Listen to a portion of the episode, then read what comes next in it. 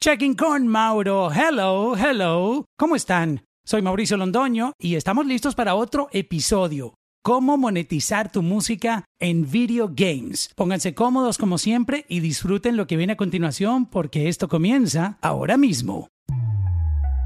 Checking, checking, checking con Mauro. Checking, checking, checking con Mauro.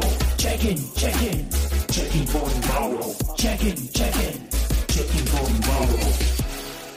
Hey, ¿cómo estás, Mauricio? ¿Todo bien? ¿Qué es la que hay, mi gente de Domino Saints? Hola, hola, ¿cómo están? ¿Todo bien? Saludos a todo el mundo que se está conectando. Aquí David y, Gigi. La Estamos aquí, Gigi y el David. Oye, estaba aquí haciéndoles la introducción a ustedes eh, con bombos y platillos, entonces voy a, voy a poner un poquito de canciones para que la gente se ponga en contexto. Una de las canciones con las que yo conocí a mis parceros de Domino Saints es esta canción que se llama Ya Quiero. Yeah, nice. Mami, tú me dices cómo es que va. Hace tanto quiero conocerte. Oye, ya van algunos años de esta canción y se sigue escuchando tan deliciosa, David. Esta canción no pasa de moda. Bro, de verdad que esa canción para nosotros es súper especial. Y fíjate, esa canción para nosotros fue como que la primera canción que lanzamos de nuevo como artistas independientes. Habíamos salido de, de una disquera grande multinacional de Universal y, y estábamos ya como que en un proyectito nuevo que se llama Rebel Eleven y podíamos pues sacar así las canciones que era lo que sentíamos hacer en el momento y en ese momento queríamos como que volver a hacer reggaeton pero que se sintiera con muchas cosas de reggae y escribimos ese tema con Eli Palacios y con Luis Salazar y pues el equipo de Rebel nos apoyó mucho y en verdad ese tema sonó, sonó muchísimo y agarró mucho vuelo, so de verdad muy agradecido de todas las puertas que abrió Ya Quiero. Quiero que me quieras. Quiero enredar la sábana contigo. Ya te torna que química. Otra, otra de mis favoritas de mis parceros de Domino Saints es esta que se llama A la Buena. No hay que negar todo lo que me hiciste cuando me envolviste. El daño ya está. Lo bueno lo jodiste y ahora viene triste. ¡Wow! ¡Qué voz tan espectacular tiene la Gigi. Ay, gracias. Verdad esa canción me encanta porque pensábamos que para empezar una relación nueva en, en la música, de- en la industria de la música, siempre uno tiene que como que romper con, con cosas. Y realmente esta canción se trata de un breakup, pero es un, un breakup de, de ciertas cosas de la industria. Yo creo Sí. que fue el momento que decidimos, ¿sabes qué? Para el carajo lo que la gente piensa de nosotros, vamos a hacer nosotros. Y también hasta cierto punto fue, fue un pa'l carajo de verdad tener disquera y vamos a hacer nuestra propia disquera y pa'l carajo, vamos a sacar la música que nos dé la gana a nosotros y yo creo que eso fue, de verdad tomó mucho tiempo tomar esa decisión, pero yo creo que fue de las cosas más grandes que hemos hecho porque pues realmente vivimos en una época donde yo creo que mucho de la relevancia que uno puede aportar en la música es con ser lo más genuino posible, real G for life. Y pues refiriéndose a eso, como que en verdad tratar de comunicar lo que siente y, confiar que la audiencia va a saber identificar que lo que estás diciendo viene de corazón y viene de un sitio real tuyo. Eso, ese poder nos ha llevado a nosotros a de pronto, no sé, sacar canciones que, que eran un poco diferentes a lo que estaba pasando, que no era lo que lo que era la norma, sino lo que nosotros sentíamos que hacía falta o lo que estábamos sintiendo en algún momento. Y, y yo creo que en ese caso, ese tipo de situaciones se prestan para, para que la gente también busque la manera de, de ver cómo pueden usar tu música de otras, de otras formas, de otras cosas. Y de ahí es que yo creo que hemos llegado a nosotros poder escribir para proyectos que, que nos hacen ser creativos, como juegos de video en este caso, o, o como otras cosas de televisión y eso y eso también le va abriendo a uno el espectro de, de lo que es la música, ¿no? Sí, sí, y el, el tema de hoy es eh, sacarles a ustedes toda la información posible de cómo hicieron todo este viaje, pero antes de entrar a, a hablar de cómo tienen una canción dentro del soundtrack de FIFA 2021 y también una Uf. canción dentro de Sims 4, este, ustedes trabajan como independientes. No quiero profundizar mucho en el tema porque me encantaría luego tener un, un room específico para la independencia porque ustedes creo que son uno de los ejemplos más, más buenos para poderlos invitar en un, en un room de, de artistas independientes porque ustedes han sabido hacer buenos negocios como si estuvieran eh, bajo un major uh, record label firmados, pero ustedes teniendo control sobre su master, siendo independientes. ¿Qué les ha dejado esta aventura como independientes? ¿Qué, qué, qué pueden decirnos de, de, de lo que han aprendido? Bueno, primero que todo, déjame mandarle un saludo ahí a Eli y a Claire de BMG que están por ahí, de verdad los quiero muchísimo. Y yo creo que, fíjate, eh, yo creo que hay dos avenidas de la música siempre y uno tiene que pensar en, en cuál de los dos uno se siente más cómodo o si puedes hacer las dos y un lado es como que el lado de ser compositor y escritor y el otro lado es el lado de tener un grupo o ser artista y pues nosotros tenemos un poco de las dos, o podemos escribir y también tenemos un grupo, entonces esas dos cosas nos crean muchas oportunidades y fíjate, hasta hablando con, con gente de Major Lazer, como que me han dicho, bro, la mejor decisión que, que pudimos hacer era como que tener a nivel de composición un, una relación con una compañía multinacional de publishing grande y también pero a, nivel de artista como que tener esa independencia y ser artista independiente y poder combinar esas cosas y, y por un lado generar oportunidades para las canciones que tú haces que también se vuelven oportunidades como artista.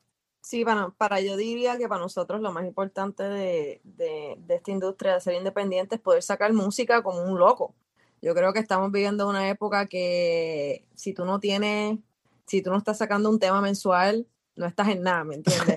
Especialmente como un artista nuevo para, para, que la gente entienda cuál es tu proyecto, para que la gente entienda tu visión. Yo creo esa vieja escuela de, de uno saca una canción y que suene por seis meses, aún una canción nos representa a un artista. David y yo somos hombre y mujer, somos completamente diferentes y yo creo que cada canción es su propia historia, es su propia película. Entonces, al tú poder ser independiente, si tenemos esa habilidad de tomar control y decir, ¿sabes qué? Vamos a sacar una canción al mes, vamos a sacar un video al mes, no hay que estar pidiéndole permiso a no sé cuántos ejecutivos para, para aprobación. Obviamente tú tienes un equipo de trabajo y tú tienes gente que estamos aquí trabajando súper chévere juntos y decidiendo cuál es la estrategia, pero, pero a la hora de qué canción va a salir y cuándo va a salir, tener ese control es súper importante, especialmente como artista independiente que te estás desarrollando, que tú quieres que la gente escuche tu música, es súper importante. Y más que nada, que, que algo que David y yo aprendimos es que el tema del master, tú tener control del master es como tener control del billete. Y es algo que aprendimos después de que nos fuimos de las disqueras grandes, las multinacionales, que ellos controlan todo el master. Y realmente no entendíamos bien qué rayos era el master. No fue más adelante que, que firmamos con BMG, empezamos a entender bien lo que era Publishing. el publishing y nos dimos cuenta la importancia de tener el control del master porque ese es el que, que te da el dinero para hacer los syncing y también para tener el control que tú eres el que apruebas esas cosas. Bueno, te viene un sync de una película, un sync de televisión. Quien es el que tiene el control de master es el que tiene el control, punto. O sea, básicamente, si tú no tienes el, el, el master, no puedes hacer, por ejemplo, un negocio como el de, el de FIFA. Bueno, por, exacto, porque de pronto, de pronto el juego, ellos van a querer que la canción esté en el mercado, los juegos grandes, igual que las películas y todo, quieren, ok, mira, yo estoy usando esta canción, pero yo también quiero que tú la saques, que esté disponible, que la gente la pueda consumir, porque todo eso empuja hacia el mismo lugar, de que si, si estaba en el juego y la gente asocia la canción con el juego y, y la canción está en la calle, la gente piensa en el juego también, o sea, todas esas cosas funcionan y empujan hacia el mismo lado y todo el mundo que está envuelto se beneficia. Entonces, obviamente ellos quieren que tú tengas la canción en la calle. Entonces, si tú la escribiste solo para el juego, pero entonces la gente la, quiere buscar en Spotify o la quieren buscar en Apple, la, la canción tiene que estar fuera. Entonces, yo creo que, fíjate, una de las cosas que más me ha gustado de tener la libertad de ser artista independiente en este momento es que, por ejemplo, en el mundo del publishing llegan tantas oportunidades diferentes y todas son diferentes. Y, son cosas que de pronto uno puede buscar un lado de uno que funciona para adaptarse a esas cosas y uno escribir una canción más dark, uno escribir una canción más uplifting, uno escribir una canción pensando en amor, pero no en amor sexual, sino en, en amor que le aplica a todas las personas, que puedes cantárselo a tus hijos también. Eh, te empiezan a llenar estas diferentes como que formas de pensar o mensajes que, que, una canción tuya puede funcionar para eso y, y, pues uno puede ser bien literal y, y, escribir exactamente lo que ellos quisieron. Uno puede pensar más allá de decir, bueno, ¿cómo yo puedo convertir este mensaje que es positivo o que es lo que ellos quieren comunicar en algo genuinamente nuestro y nuestra manera de comunicarlo? Y cuando, se, cuando eso pasa, pues la canción le gusta a la gente porque es una respuesta genuina a lo que le presentaron a uno, no está hablando de corazón y se siente. Y entonces yo creo que eso le da más valor a la hora de que la escuchen allá y deciden si la van a usar por un lado. Y por otro lado, te da a ti la oportunidad de, de que lo más probable vas a ser tú como el artista también que va a representar esa canción, porque puedes tú escribir la canción y después se la quieren dar a, a otro artista más grande. Pero si de verdad tú la interpretas al nivel correcto, siempre ellos van a decir, mano, y, y yo quiero que tú seas el que la saque. Entonces se vuelve como que de pronto tú ser compositor en una oportunidad de tú como artista. Voy a concentrarme en el tema de hoy, que es cómo monetizar tu música en video games. Antes de que me empiecen a contar todo el, paso a paso de cómo se dio esto, quiero preguntarles, en cuanto a la monetización, no me digan números, porque pues obviamente son datos privados, pero ¿cuál es la diferencia de una monetización en un servicio de streaming como Spotify? Lo normal que un artista puede recibir en una monetización eh, por plays, por views en YouTube, Amazon Music, Apple Music, etcétera, versus una canción dentro de un soundtrack. O sea, pueden darnos como un ejemplo de, de- de- para una entender un poquitito cuál es la diferencia entre esa monetización de, de Sí, streaming versus como- un, un video game.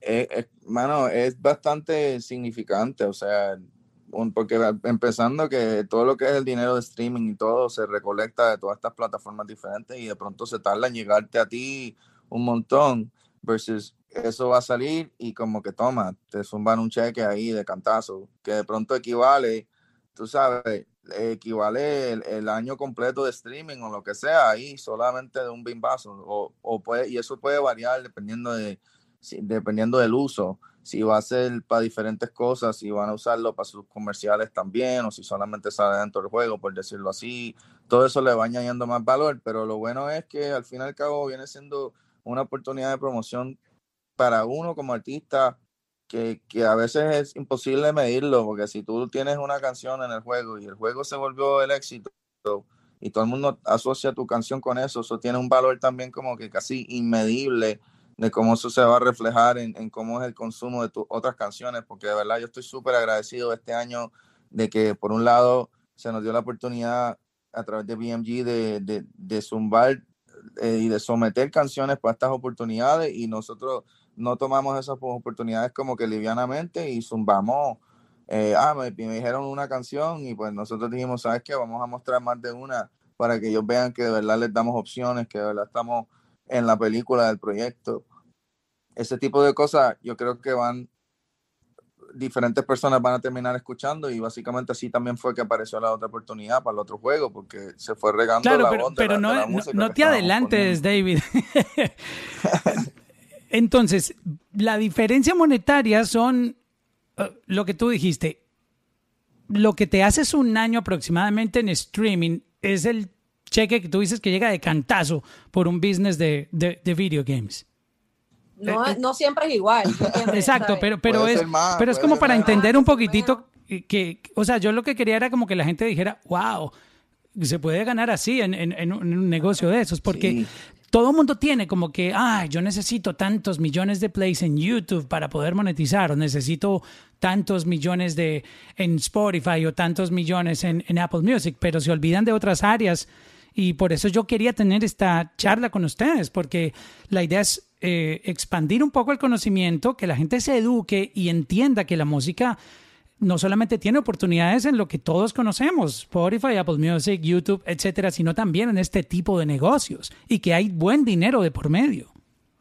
Sí. Yo creo que eh, realmente fue hace unos años lo que nos abrió o sea, la mente y dijimos, ¿sabes qué? Nos tenemos que meter más heavy a esto. Fue que cuando alguien nos dijo que Bomba Estéreo, que realmente tú no los ves en la radio Top 40 o, o Top 10, tú no los ves, can- tú sabes, siempre están presentes, pero realmente no están ahí como que pegados en la radio. Yo los veo todo el tiempo en, comerciales de Target, comerciales de Walmart.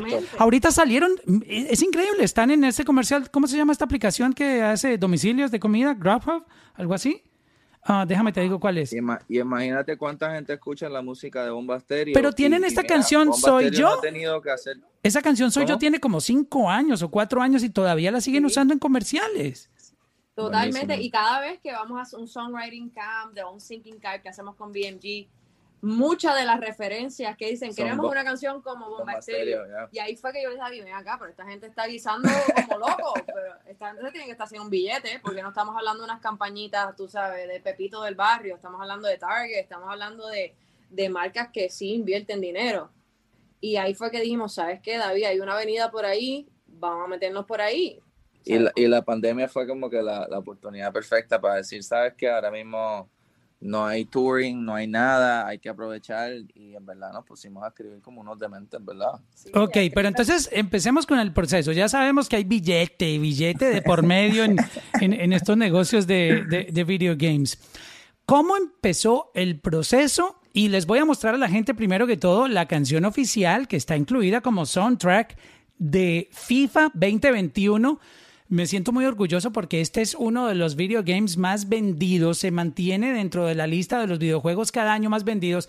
Los usuarios, a pesar de que tienen el, el 2019, compran el 2020 y no esperan a que salga el 2021 y el 2022 y todo el mundo colecciona FIFA cada año. Eh, es, es una adicción este videojuego para la gente. Y esta canción, que se llama Bulla, es la canción que Domino Saints tiene en el soundtrack de FIFA 2021.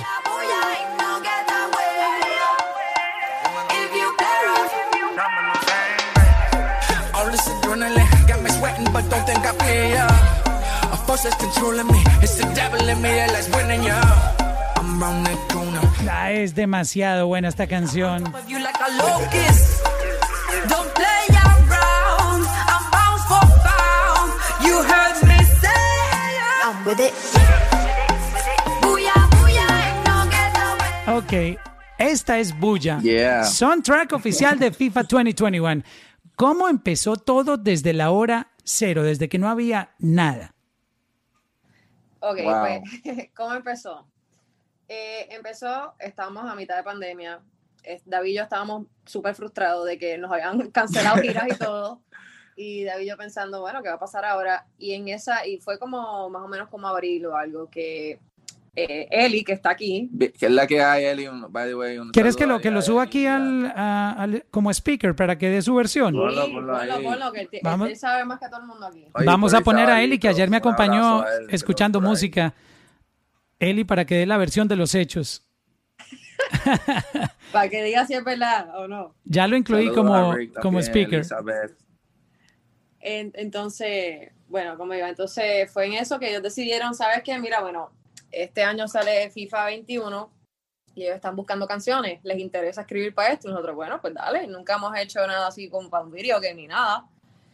Y más o menos nos, nos dieron un brief. Que Pero, el pero brief en es- Gigi, ¿tú, tú qué Sí. pensaste? Dijiste, ok, lo vamos a hacer. Y, y no quiero decir que ustedes no tengan el talento para coronar una canción en FIFA 2021, pero seamos sinceros. Creo que a uno le tiene que llegar a la cabeza el pensamiento de, ok, lo voy a hacer, pero yo no creo que esto pase. O sea, no, no, no, no lo quiero decir porque yo, el talento de ustedes para mí es increíble, pero es que estamos hablando de, gra- o sea, una cosa como que yo no creo que ustedes sean los únicos que manden música, son miles de canciones, o se te pasó por la mente de, ay, ok, demos lo mejor de nosotros, pero no esperemos que vamos a, a quedar, o, o, o qué se te vino a la mente. No, brother, yo de corazón, yo creo que yo, yo por lo menos yo me sentía que esto era nuestro ya desde que, desde que me presentaron la oportunidad. Wow, actitud ganadora. Sí, bro, yo, yo soy súper fan del fútbol. Un- una cosa que ha sido la pasión de mi familia desde chamaquito. Eh, mi familia, aparte colombiana, es muy fan del fútbol. De hecho, a- la semana pasada murió un tío abuelo mío que era entrenador de fútbol conocido en Colombia, en Cali. Y, y no sé, yo creo que cuando dijeron, mira, esto es escribir para FIFA, era como que yo le dije allí, tenemos que hacer lo que, lo que uno siente cuando, cuando está en un partido, que, que están gritando las 50 mil personas al lado tuyo. Eso es lo que hay que hablar.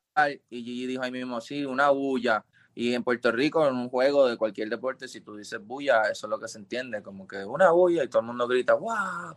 Pero, pero volviendo, ¿sabes? Porque David se adelantó, ¿entiendes? Yo creo que queríamos, decíamos, mano, vamos a caerlo porque sí o sí, eso es lo único que tenemos este año, vamos, vamos a meterle con todas. O sea, no, no habían conciertos, no había shows, entonces eh, todo estaba frenado, ¿no? Claro, entonces era, bueno, y la, y la manera que uno hace eso, pues no se enfoca en solamente una canción. Nosotros escribimos varias canciones. Y adicional a eso, también enviamos canciones de nuestro álbum I Am Kings, Que que, acababa de que salir. acababa de salir. Así que enviamos unos dos temas allá, de que, un álbum que ya había salido. Y con eso, entonces, los de BMG nos juntaron con Gaby, Gaby Metálico, con una Con varios productores. con varios productores, un artista de Nueva Zelanda que se llama Chai. eh, como, de verdad hicimos como seis Con temas Nápoles también. con Nápoles, hicimos con much- muchos temas, pero todo concentrado en de que esto es FIFA, esto es guerra en, en la grama, tú me entiendes, en ese enfoque de que qué es lo que le puede gustar a FIFA, no, nos empezamos a escuchar el soundtrack, obviamente David siendo fan de fútbol, ya sabíamos más o menos cuál era la energía que queríamos llevar. Y a ver, ah, eh, pensamos, mira, honestamente hay que dársela al, al país que más ha ganado mundiales, viene siendo Brasil. Entonces dijimos como que, mano, hay que tener ese, ese tumbao, que se sienta ese, ese tumbao de alguna manera en referencia y en homenaje a Brasil. Y en vez de irnos con samba, que es pues algo más tradicional, como que no, vamos a irnos con lo que está fresh, con lo que es de la calle allá. Y por eso llegamos al Brazilian Funk.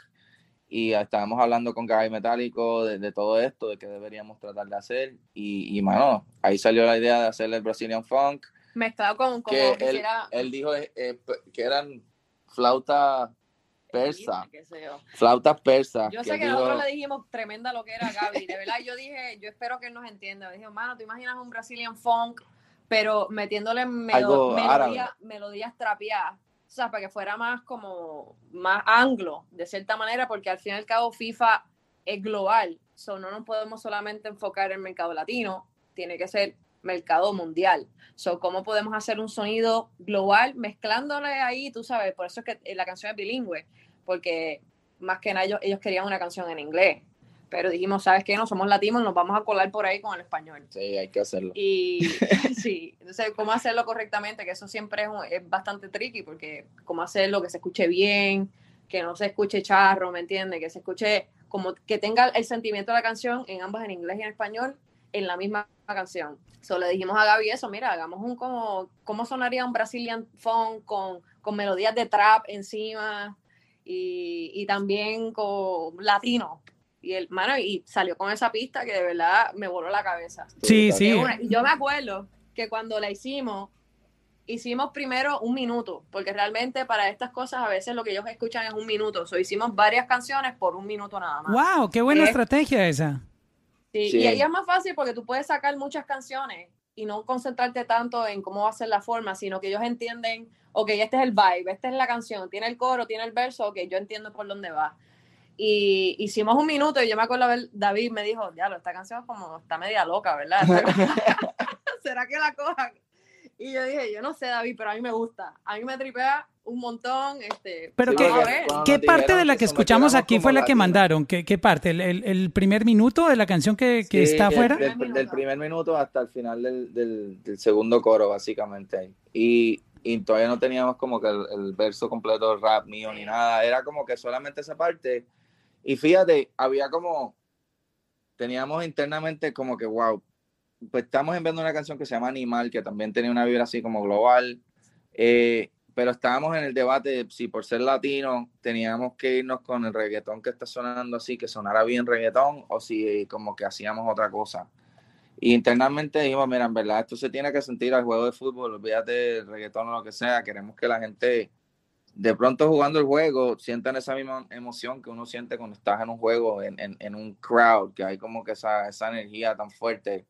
Y por eso yo creo que nos fuimos con el funk y le apostamos a algo diferente, ¿me entiendes? Y yo creo que eso también le, le, le agarró la atención a la gente en, en, FIFA. Y no solamente eso, enviamos también a la buena, enviamos varias canciones. Entonces, pues en verdad fue una cosa brutal, no solamente que escogieran la canción, después finalmente... No, pero, pero ven, ven, no, te saltaste un- una parte, eh, David.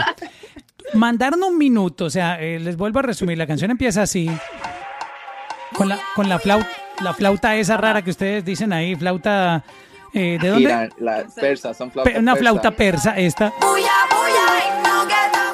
Entonces, ¿la enviaron en qué mes y cuándo tuvieron el primer feedback o el primer correo de regreso de con, con algo, con algún update de, sobre la canción. Yo te voy a decir, mira, algo bien interesante de esto de estar escribiendo para, tú sabes, marcas y juegos y todo, es cómico porque, a suponer, no- Mariana, que es la chica de B&B, que de verdad hemos tenido una relación bien bonita, Ella es increíble. pero mejor. siempre, mira, a suponer, nos escribió, yo creo que fue como para agosto, agosto de 2020, y nos dice, oye, creo que FIFA está picando con bulla. Eh, ¿Será que me pueden enviar una versión final? Y nosotros, dalo, sí, súper, pero para hoy. What? No fue, no fue de que como que dame 24 horas, dame, es como que para allá. Y nosotros, bueno, pues dale, vamos a darle. Y estuvimos corriendo, le metimos duro, llamando a Gaby, papi, esto es para allá, vamos a darle, qué sé yo. Ahí se entregó, se entregó a Y tiempo. se entregó a tiempo, quedó.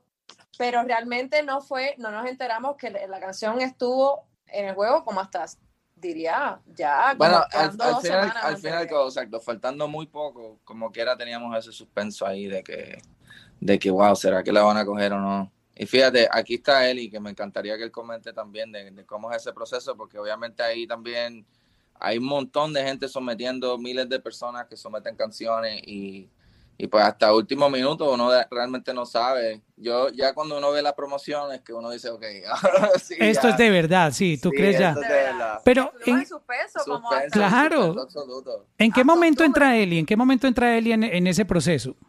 Uh, desde el principio, mano. Eh, desde, desde organizar, oye, ponernos con Gaby, con los otros productores, siempre, siempre buscar el challenge, porque pues G y yo somos bilingües y a la misma vez nos encantan tantas cosas y, y yo creo que a veces en esa mezcla de trabajar con un productor que, que no era esperado o algo así, salen unos temas brutales y, y de verdad eso ha sido parte de la visión de, de él y que agradezco esa oportunidad. Qué duro. Eli. Ok, Eli. Eli, buenas noches. Ahora, cuéntanos eh, tu versión de la historia. ¿Recuerda esos momentos en que todo estaba en negociación, que tú estabas ahí en, en la mitad de ese proceso de, de- de recibir alguna noticia de parte de la gente que seleccionaba la música para FIFA 2021? ¿Cómo, cómo es tu versión de la historia? Cuéntanos con detalles, por favor.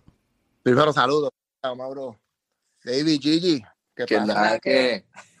Todo bien, todo bien. Pues mira, esto es, en verdad, es un, es un trabajo bien colaborativo, de verdad, porque, ¿sabes? Uno de los beneficios de tú tener una representación editorial es tener un, un equipo detrás tuyo que tú sabes que tú tienes, estas son la gente que te van a ayudar en conectarte con, con esto creativo, para que, para que creas, para, para ponerte en, en situaciones y en cuartos con personas que quizás estén outside of the box y que sea algo que tú probablemente no tuvieses conectado así porque sí, pues nosotros como tenemos el, el, acceso y la oportunidad de, presentar y conectar a esta gente, pues funciona. Pero lo importante aquí es el equipo de sincronización y la relación que y la bendición que es este Mariana y lo que es que Claire, que también está, está allá abajo en, el, en la audiencia, que es otra de la, de la, como quien dice, de las power players de, de BMG ahora mismo en todo lo que estamos haciendo con, conmigo en, el, en lo que es el, el género latino, es La estoy, la estoy El- incluyendo para que ella cuente su Mira. versión también. cuando nosotros, obviamente, el productor primero que yo, que yo conecté con ellos me llegó a mí a la mesa a través de David y Gigi. O sea, yo firmé a Gaby por David y Gigi. Me hablaron de él, yo hablé con él y lo firmé. Y entonces, pues, eh, como te había comentado a ti, la, la- la- idea de, de los campamentos y la idea de, de- de componer para televisión y cine, para mí siempre ha sido muy, muy importante en el sentido de que eh, expande la creatividad y no te pone en el box y en la caja de que estás haciendo un sencillo para un artista. Aquí te da la oportunidad de escribir para un montón de cosas. Y entonces, pues, apareció esa la pandemia, no podemos hacer los campamentos, todo se tranca y entonces, pues, ahí empieza, todas las producciones paran, pero obviamente están los videojuegos, está esto, y Mariana es súper proactiva y nosotros hablamos tres y cuatro veces al día eh, sobre pitches que le llegan a ella, porque el equipo de Sync son 14, 13, 14 personas creativas que a todos tienen sus diferentes tipos de clientes, de diferentes cuentas, y todos se comunican. Y pues el trabajo más de Claire y mío es asegurarnos que el departamento de sincronización tenga buena música, que los registros estén bien, que, tengamos todo el audio, que tengamos la música correcta para poder presentar cuando los, los, los, que piden música te piden. Porque una cosa que les digo a la gente aquí, cuando un music supervisor o alguien te pide algo para un show, tú tienes que entregarle exactamente lo que ellos te piden. Tú no te puedes ir creativo y decir, ay, yo creo que esto será lo que funciona, porque no es lo que están buscando y de verdad que cuando eso pasa te cortan y no te vuelven a contestar un Y, correo. y cuando tú te refieres a eso, Eli, es que te pueden pedir los stems de la canción, eh, las voces, todo lo... de todo, te, te- te- te absolutamente pedir todo. te pueden pedir los stems, las voces, los instrumentales o una canción from scratch. Y ahorita vi que, que escuché que, que Gigi mencionó 95% de las veces hay urgencia y es para allá. Entonces, pues. O sea que hay que estar más una- listo que nunca. que todo. Y, y, y aparte de listo es la disponibilidad. Nosotros rápidamente metimos a Gaby con, con David Gigi en un Zoom, se montaron, hicieron la sesión, sacaron el tema, lo, lo zumbaron, había que hacerlo, enviaron primero, les gustó, hagan esto, sáquenlo para adelante. Y la comunicación de que cuando cada vez que el cliente le decía a mi colega Mariana, mira, este, eh, nos gustó, busquen esto. Y Mariana me lo enviaba a mí. Mariana, una de las cosas que nosotros tenemos es que todas las personas que trabajan en nuestra compañía tienen contacto directo con los compositores y los artistas y los managers, porque en verdad aquí todos trabajamos para el mismo, como quien dice, hay una sola misión. Y para poder llegar a ese resultado, todo el mundo, aquí no hay ego, no, aquí no hables con mi cliente, no, no, aquí todo el mundo habla con todo el mundo y Mariana les directamente. Si es un email, me ponen en copia. Y si ellos no contestan, después yo los llamo y les digo, oye, mira, David, estás dormido. Pero nunca me ha pasado, porque siempre contestan y siempre están al día. Y entonces, pues, aparece este tema, les gustó y también les gustó la, la carisma de estos muchachos, de, de David y de Gigi, les gustó el, el, el, flow de ellos. Entonces, añádele eso, la relación. Un equipo que está ahí encima eh, del equipo de los artistas, más nosotros del lado administrativo del tema, ellos teniendo control de sus propios máster, Gaby también siendo independiente, eh, les da control de masters o estamos creando, como quien dice, contenido donde ellos son sus propios, son, son los, ellos son los owners de eso. Exacto, pero Y- entonces, eh, volviendo al proceso, Eli, este, Ajá. ¿a ti te contactaron para darte alguna noticia antes de que Domino Saints se enterara o, o cómo fue tu, sí, tu Mariana, proceso? mi ahí? colega, mi colega, mi colega Mariana. Mariana era, ella es la que, la que tiene el contacto directo con, con los clientes que nos piden música y me llama primero, mira Eli, no te puedo, o sea, no, estoy contento, pero no nos podemos get our, our hopes too uh, high, pero creo que pescaron y, y les gusta este tema, pero todavía hay que esperar porque tardan mucho. No, no van a responder como dentro de dos meses, oh shit, y esperamos. Y después me llama el otro día, mira, me escribió preguntando por esto, le voy a escribir a los muchachos, dale, y le escribió pidiéndole lo primero, y después lo segundo, y así me seguía diciendo hasta que un día me llamó y me dijo, llegó, llegó, lo agarraron, lo van a poner en el Yes. soundtrack, lo van a poner en el juego, eh, no le voy a decir nada a los muchachos todavía, no le digas nada que le vamos a avisar. Y yo hice, yo hice como hicimos en Puerto Rico, yo hice buche, me, me, me- me- quedé bien contento y después Mariana se encarga de, de dejarle saber a ellos, después nos aseguramos que la canción esté registrada, que tuviésemos el audio que era, que Gaby allá con sus productores y su gente hicieron su magia y pusieron el tema a sonar como tenía que ser y, Yeah. Y así es que pasó, Y igual con Sims, o sea, esa Pero- es la cuestión pero- es que Pero eh, sigamos concentrados en, en- en FIFA. ¿En, en qué momento tuvieron que entregar ya la canción completa? Porque, eh, David, tú me mencionaste que habían enviado un minuto, pero Sí. eh, la canción dura 2.49. Eh, ese resto del tiempo de la canción, eh, ¿cómo lo trabajaron? Y tuvimos como, en verdad, realísticamente, yo creo que fue como, como cinco días. Nos habían dicho, Mariana nos llamó, nos dijo, mira, estoy casi seguro que sí, quieren bulla, hay que entregarlo. Me dijeron una semana, pero eso puede ser mucho.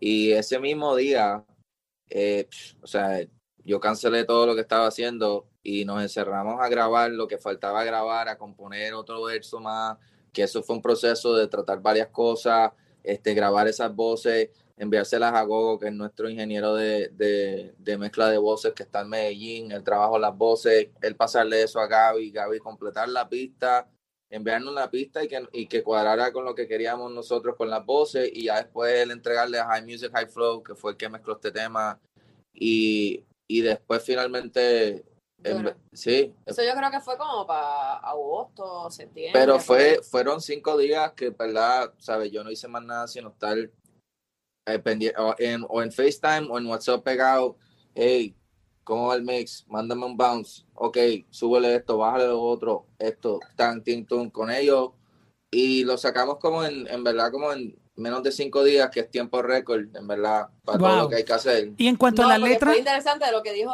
él y eh, eh, ha sido súper importante para nosotros poder hacer un turnaround time bastante rápido, porque me acuerdo que la primera vez que hice Mariana nos llama, mira, eh, si pueden hacer esto, yo creo que más o menos son como 10 días para entregar. Y nosotros, ok, tenemos 10 días, chévere. Me acuerdo que más tarde me llama, Sorry, no son 10. sorry, no son 10 días, puede ser en una semana. Y nosotros, pues dale, vamos a darle, ok. Ya más tarde ese día, chicos, disculpen, pero yo creo que esto Es para hoy Es por la tarde.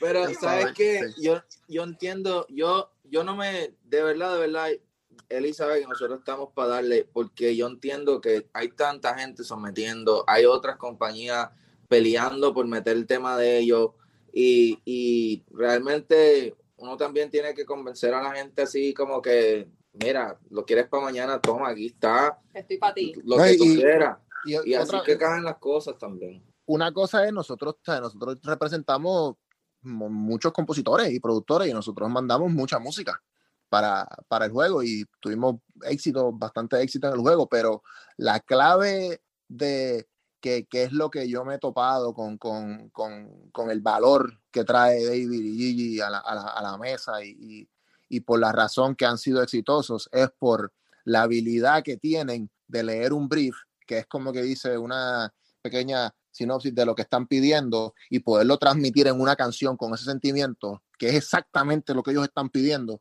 Y eso te, te pone por encima de un montón de otros este, eh, prospectos que también sometieron música para Claro. lo mismo. Oye, pero ¿les hicieron cambiar la letra en algún momento o aceptaron la idea que ustedes enviaron de la letra? Porque este juego, pues obviamente tiene que estar hecho como para toda la familia. Tú sabes que FIFA lo juegan desde niños pequeñitos, menores de edad y, gente de todas las edades. ¿Cómo fue el problema con la letra? Para que la gente comprenda cómo es una, una canción para un videojuego, ¿hay algunos requerimientos específicos en términos de lo que es la letra? Eso va exactamente con lo que te acabo de mencionar de leer el brief, de poder decir esto es para all audience, no podemos. Hay una parte que ellos, que David dice que, que cabro en el monte. Y yo pensaba que él está diciendo cabrón. Y yo dije, y yo dije, y yo dije, coño, David, cabrón, chico. Y yo la, la escuché como tres veces, pero es que dice cabrón en el monte y parece que está diciendo cabrón, perdonen mi gente, pero. Y, y yo, y eso a mí me, pero después lo escuché bien y dije, no, está bien. Y después yo estaba esperando que me vinieran con el cabrón y yo explicarles, pero no lo, no, no lo, no lo vieron así. Pero sí me preguntaron en una parte que a qué se refería cuando yo digo hay una línea that I'm shooting my bullets, uh, shooting my bullets and I'm throwing from corner lane, pero realmente me estaba refiriendo al juego del corner kick. Ya, que estabas pateando, hay- estabas pateando. Esa estaba pateando, pero cuando yo digo shooting my bullets, ya rápido pensaron, espérate, esto es violencia. O sea, me preguntaron que lo bueno fue eso, ¿a qué te refieres cuando estás diciendo esta línea? Y ya cuando le expliqué, ah, ok, está bien, se refiere al juego, ok, estamos en el clear, porque sabíamos desde antemano, o sea, Eli y Mariana ambos nos dijeron que esto es rated E, o eso es más abajo que G. Yo creo que eso es, tú sabes, eso Claro. es literalmente... O sea, Bo- Bob Esponja. Mira, yo, yo de verdad te voy a decir algo. Yo llevo con Gigi un par de años dándole a la música y, y hay pocas cosas que yo he sentido que, logra conectar con todos los miembros de mi familia, por ejemplo, ¿verdad? Porque pues para los chamaquitos que pues son muy chiquitos, mis primitos, por decir así, ellos todavía, pues sí, les gusta que yo soy músico y todo, pero ellos todavía no han ido a una fiesta nunca, a un concierto nunca, son chamaquitos. Pero así a los primitos míos de cinco años, como que verlos que se pompearon porque están jugando FIFA y escuchan la canción, eso es como que algo increíble. No, y, y, y tú sabes que ha sido cool porque también te abre la mente a cómo yo puedo transmitir la misma emoción sin tener que decir palabras malas, ¿me entiendes? Porque hay veces cuando uno quiere irse un tema como medio, ya lo estoy agresivo, eh, estoy como que en esta guerra en el campo, tú me entiendes Ese- lo que se siente en la emoción cuando hay un juego o esa competencia, que es lo que quería, la emoción que queríamos transmitir, pero cómo yo lo puedo hacer que mantenga esa misma emoción, que se sienta fresh, edgy, sin tener que decir palabras malas. Entonces eso se vuelve como el, el challenge. Realmente es como Que a veces tenemos que cambiarlo. Hemos tenido malas Sí, palabras. hemos tenido que- que decir, ok, Ok, yo creo que me, me pasé. Déjame volver Sí, sí. cambiarlo. Ok, Ese- entonces, el álbum, el álbum de ellos ha sido difícil porque en verdad es, es un álbum muy, muy, muy sexual. y, hay mucho amor. Y de verdad ellos, ellos irradian mucho amor y Somos mucha... unos enfermos. Y, y entonces pues... No, yo creo que hay gente que es mucho más gráfica, pero la sensualidad hay veces que asusta igual que lo gráfico. y. Claro, eh, eh, da nervios. da- eh, el- Mira, hay un video de nosotros que hay gente que descubre esa canción que se llama, eh, fue el remix de una canción que hicimos de una banda americana que se llama Year of, la, Year of Self, se llama la canción, y pues nosotros junto a Mafi Gogo de Medellín rehicimos la canción a nuestra manera y fue como un afrobeat y, y es más en inglés porque era el remix de la canción americana y la gente descubre esa canción y dicen, oh my God, nunca había escuchado esta canción, ¿por qué, no, ¿por qué nunca descubrí esta canción? Y la realidad es que pues nosotros la tiramos full independiente y tratamos de hacerle nuestras campañas en YouTube a un video que en verdad, no sé, no, no, no- Supuestamente era muy sexy. Sí, era muy sexy el video y en verdad no está tan sexy. Hay cosas que están mucho más sexy, pero por alguna razón nunca nos dejaron como que promover el video. Wow. Oye, pero Entonces, pues si lo quieren ver, ahí está, pero, pero sí. volviendo, eh, para que tú veas. volviendo a la historia, entonces ya todo estaba aprobado. ¿Cuál, cuál es el siguiente paso en, en eso? ¿Qué, qué, les, ¿Qué les envían a ustedes? ¿Les enviaron ya un, un track list? Ustedes ya viéndose en, en- como en un preview que todavía no lo conocía la gente, pero ustedes por estar en, obviamente, en ese en esa lista de artistas, ¿cuál, cuál, cuál fue el siguiente paso? Después de que ya sabían que, que habían sido seleccionados.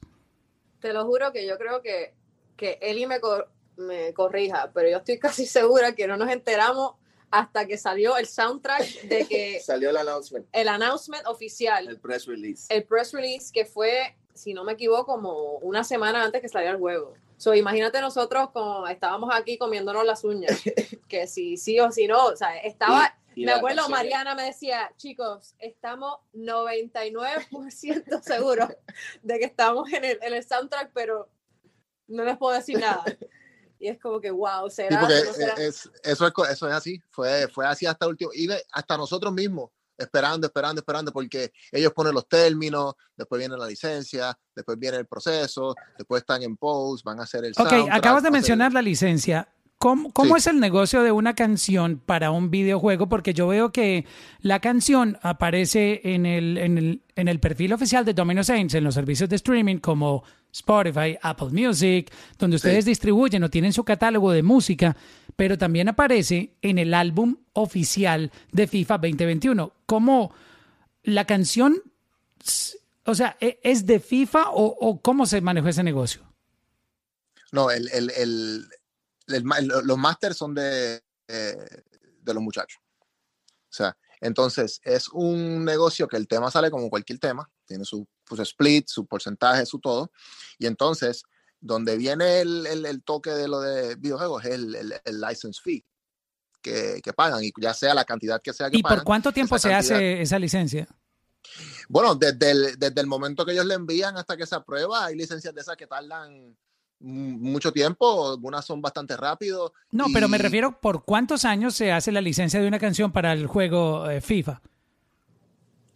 Oh, para el, para, el- para el juego en sí, eso es muy buena pregunta. Yo, Yo creo muy- que por el... Para la no eternidad, ¿ah? Eso es muy buena pregunta. Hasta que El- se el- quemen todos los DVDs y, to- y- Sí, no, y- el- y- la y se acabe el internet. juego. Porque... La canción sigue en el juego, la canción ellos te dan, tienen que sacar, se tiene que salir, so, ellos tienen que sacarla. So, es este es más para por, por lo que sale el Yo- juego. Sí, Yo sé creo- que incluso nosotros tuvimos que sacar la canción eh, como antes de que saliera el juego y fue como yo creo que dos semanas Dos antes que semanas. saliera la canción, que saliera el juego, nosotros decidimos, o sea, básicamente con el 99% la canción como quiera, si no está en la calle no sale en el juego. Ah, So, ok. Uno de los requisitos era que la canción tenía que estar live en los servicios de Sí, streaming. tenía el fuego. Así que nosotros, como artistas, la tuvimos que subir a todas las plataformas dos semanas antes. Y entonces, ya estando ahí, pues obviamente, pues después ellos hacen el announcement, pero dos semanas antes no podíamos decir absolutamente nada. De que ni que había una posibilidad de que estuviésemos en FIFA. Si decíamos eso, era olvídate, chao, te tumban. So teníamos que keep it in the download, sacar la canción, subirla a las plataformas. Era obvio que, que tenía ese vibe, ¿no? Nosotros, ahí está nuestro manager Rick, está ahí en la, en la conversación y, y Rick nos ayudó a conseguir distribución para la canción eh, a través de Toro y a través de, de Intercat. Y ahí como que pudimos lanzar la canción independiente y hacer un video. Y él incluso eh, ha- habló con el equipo, con el Inter Miami, y ellos como que fue súper cool que ellos como que también participaron en el video y salieron dos de los jugadores en el video. Sí, porque da la casualidad que empezamos a rebuscar información y nos dimos cuenta que era el primer año del equipo del Inter Miami, que es el equipo de Beckham, que iba a estar en el juego. So dijimos, bueno, porque no hacemos un partnership ahí con ellos, que nos presten sus jugadores, salen nuestro video y hacemos como un cross promotion. Y, y así fue que pasó. Tú sabes, ellos también le están dando promoción a la canción de Bulla y nosotros básicamente estamos promocionando su, su equipo.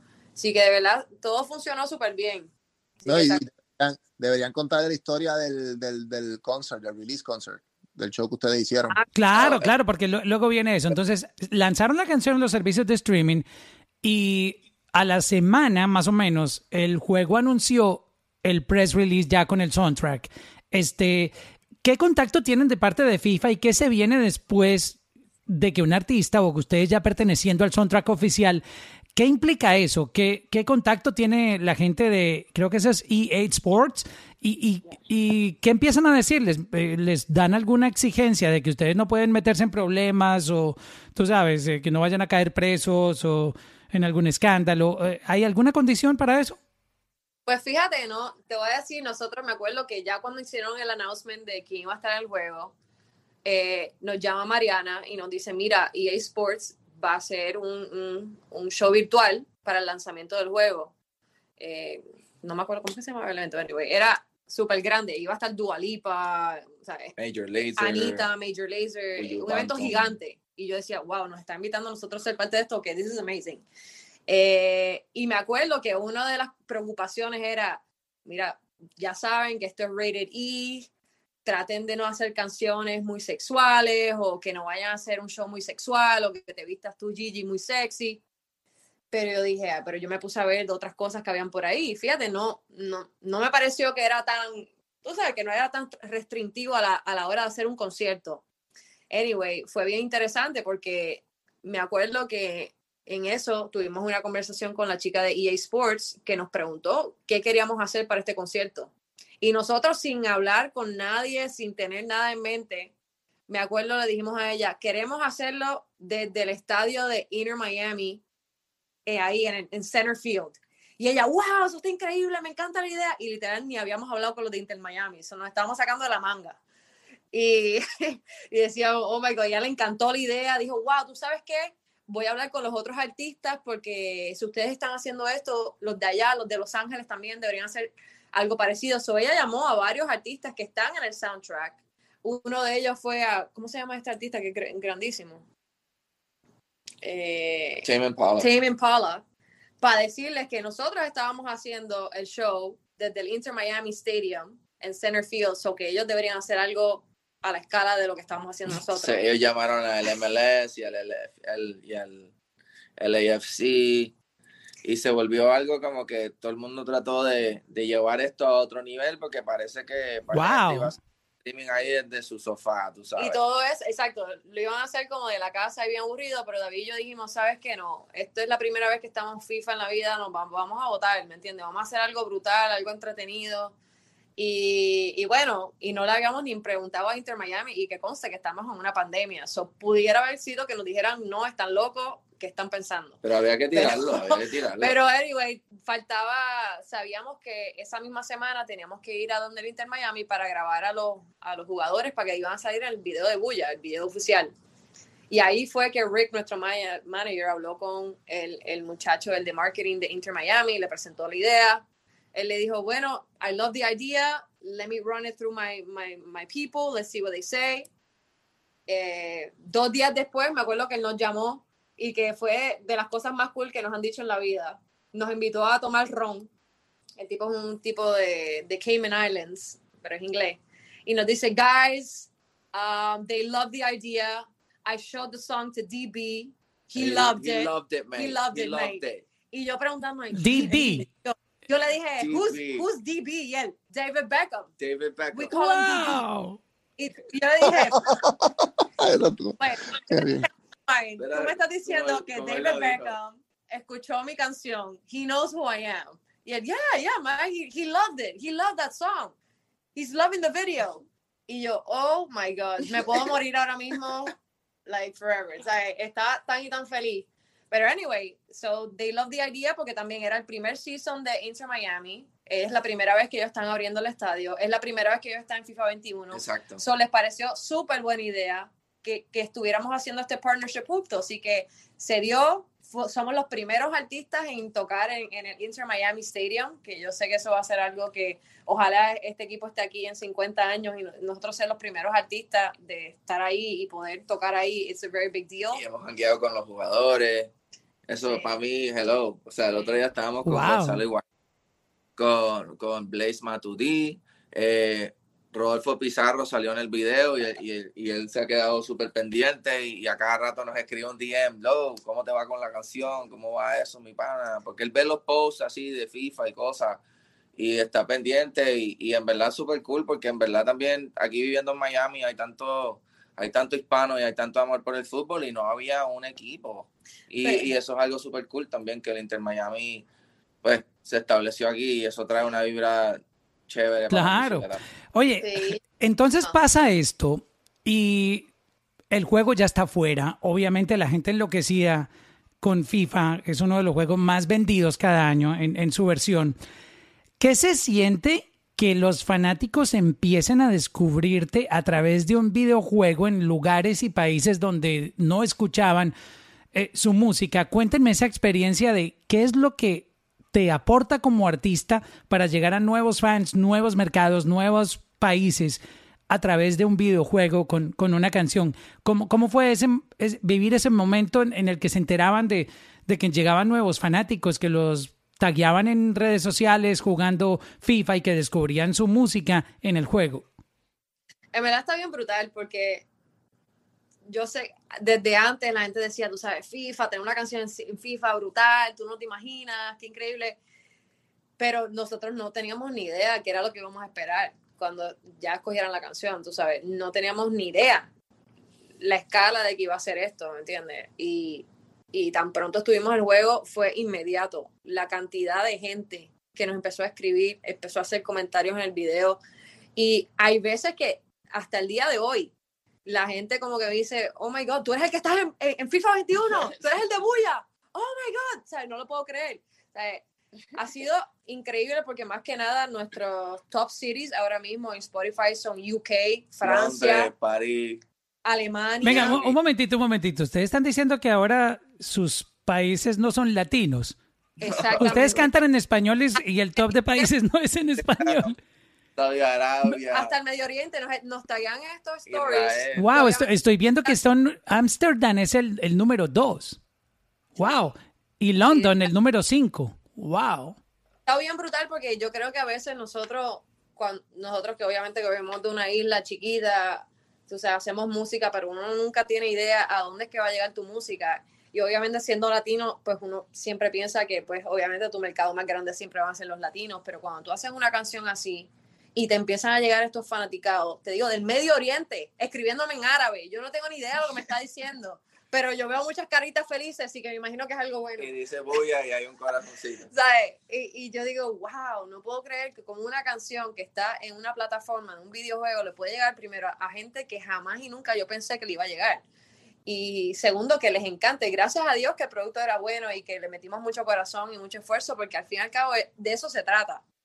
Porque tener la oportunidad y tener, caer una canción en una plataforma con esto es una cosa. Otra cosa es que, que a la gente le guste tú sabes, porque pueden decir, diablo, esa es la canción más mierda de FIFA. Al contrario que nos han dicho, wow, esa es mi canción favorita de FIFA, esa es la- FIFA. yo siempre la pongo, y no entonces eso para mí es realmente lo que significa algo, es como que, wow, tú le metiste corazón, tú le metiste esfuerzo, hiciste un buen producto, pero y tuviste esta oportunidad y ahora como que la gente, el mundo entero lo pudo descubrir y de verdad que ha sido algo súper lindo y algo que nos da mucha esperanza porque todos a mitad de esta pandemia que, que no sabemos qué va a pasar con la carrera o que, hacia dónde vamos a ir, que llegara esta bendición tan bonita que, que nos dice, tú sabes que están haciendo algo bien, no están locos, o, están- o tal vez están medios locos, pero eh, van bien.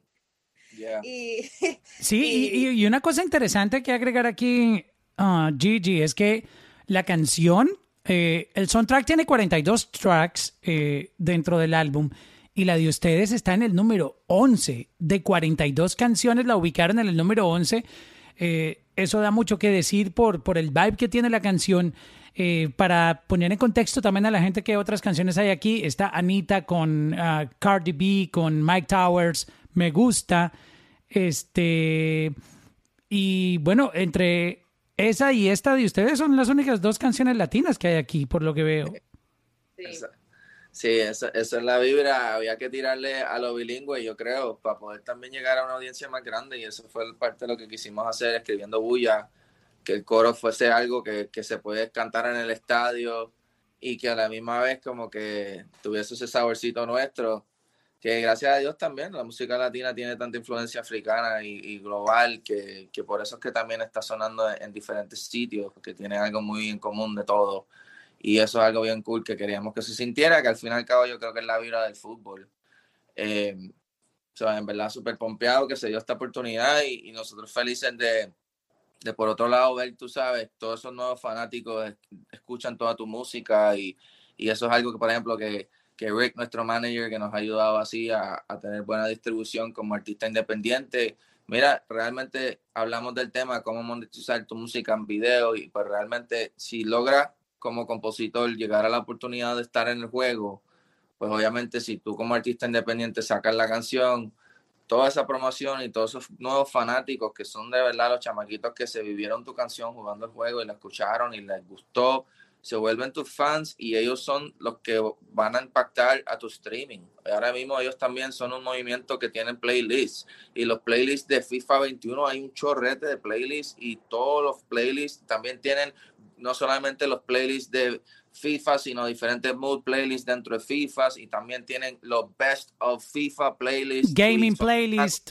Y Sí. todo eso son streams que nosotros, gracias a Dios, estamos acumulando no solamente en Bulla, sino en Bulla y después el chamaquito se queda y te escucha las otras canciones y vuelve a escuchar Ya Quiero o escucha las canciones de Island Kings y todas esas cosas como, como han ido, gracias a Dios, manteniendo ahora un número mucho más estable en nuestro streaming que antes, que eso es lo que, por ejemplo, Rick siempre me decía, mano, tenemos que buscar la manera de, de ajustar tu canal y tus plataformas para que estén ready para estos cantazos que vienen y que esas oportunidades no sean pasajeras, sino que se vuelvan oportunidades que te, que te posicionan mejor, que ahora tienes más monthly listeners constantemente. Eso ahora en, en los ojos de los distribuidores y de las disqueras también, ya tú tienes con, con qué negociar.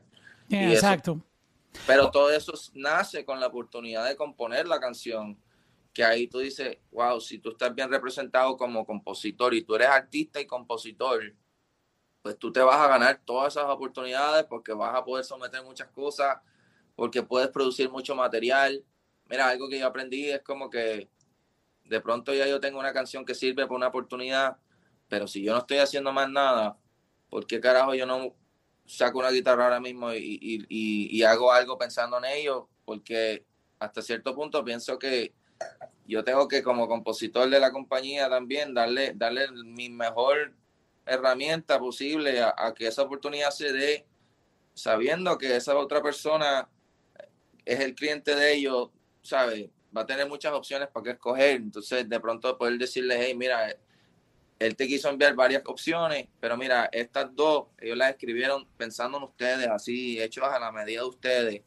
Y, y yo creo que lo toman más en serio. Entonces, pues demuestra un poco de, toma más tiempo preparar más ideas y obviamente mucho trabajo, pero pero yo creo que la gente también aprecia esa vibra y, y- y eso también le abre puertas a uno. Sí, y hablando de- del negocio de la canción, entonces, la monetización de streaming, ustedes la mantienen. eh, eso no tiene problema. Sí. Ok, perfecto. Y esta canción ya no lo pueden usar en ninguna otra campaña. Si los llama, por ejemplo, Target y quiere usarla en un comercial, ya esto no, no se puede hacer, ¿o sí? Y bueno, en algunos casos sí se puede, y, o sea, y yo entiendo que sí se puede, este, obviamente ciertas Bueno, ustedes son los dueños del máster, ¿no?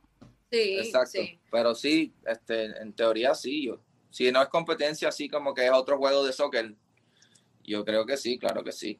Oh, qué Sí, es, interesante. es un, es un caso, es un case by case, como dicen, el, el release del máster y el uso como, como del, del, del, del- de, la, de, de la grabación, eso pues lo pueden utilizar, pero entonces eh, eh, le dan, ahí entra más el, el periodo de tiempo, le dan una exclusividad por, tan, por un año, por los años, por, y entonces eso es la, la, la clave.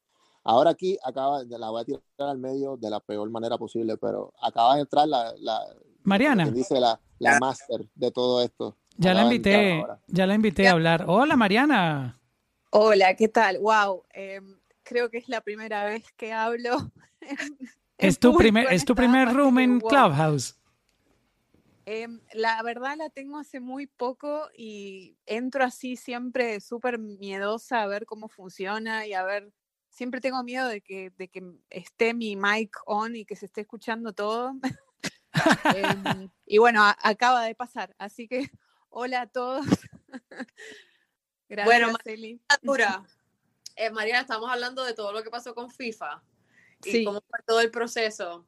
Y obviamente tu nombre salió varias, muchas, muchas veces en esta conversación, pero de la manera buena. Y, y de verdad que te- para contarles a todo el mundo, Mariana es la chica de Sync, ella es la que nos trae todas las oportunidades, ella es la que nos pone a correr, pero bien. Y de verdad que estamos súper agradecidos del equipo que tenemos ahí en Yes, BMG, gracias. él y Mariana, porque de verdad siempre están trayendo oportun- oportunidades nuevas, siempre están pensando en nosotros. Así que ahí, bueno, Mariana, habla tú de cómo fue tu experiencia con lo de FIFA.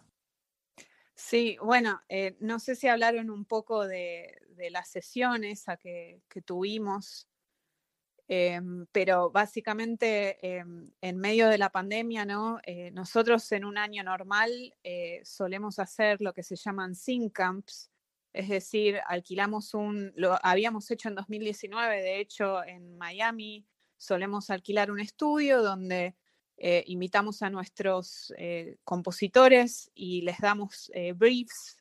Eh, para el que no sabe lo que es un brief, es básicamente un email que nos envía un cliente, ya sea una eh, compañía de videojuegos o una compañía de publicidad, eh, con una dirección muy específica eh, creativa, ¿no? Entonces nosotros compartimos eso con nuestros writers y durante una semana los hacemos que colaboren y escriban con esas campañas, videojuegos, películas, televisión en mente. Eh, y las canciones, digamos, suelen tener éxito en los proyectos porque al estar escritas específicamente para las cosas, eh, obviamente más chances de que, de que queden, ¿no? Entonces, eh, en el caso de FIFA particular, el año pasado, con la pandemia, si bien no podíamos alquilar un estudio y meter a todos nuestros writers juntos, lo hicimos de manera virtual. Eh, entonces, eh, algo que yo se me ocurrió es eh, FIFA, obviamente, todos saben que el soundtrack es, icónico y que tiene un estilo muy particular, ¿no? Es como que son medio tastemakers de, del sonido de- del verano en Sudamérica y de lo que está trending y es como muy cool, digamos, todo lo que termina en ese soundtrack. Entonces, eh, obviamente, eh, y también con el componente global, ¿no? Y con un poco de vibe eh, latino, algunos temas también. Así que obviamente Domino siempre es cuando necesito algo cool con un sonido global es lo que a mí me viene a la mente, por eso les propuse esto de por qué no les doy una dirección creativa, hablemos un poco.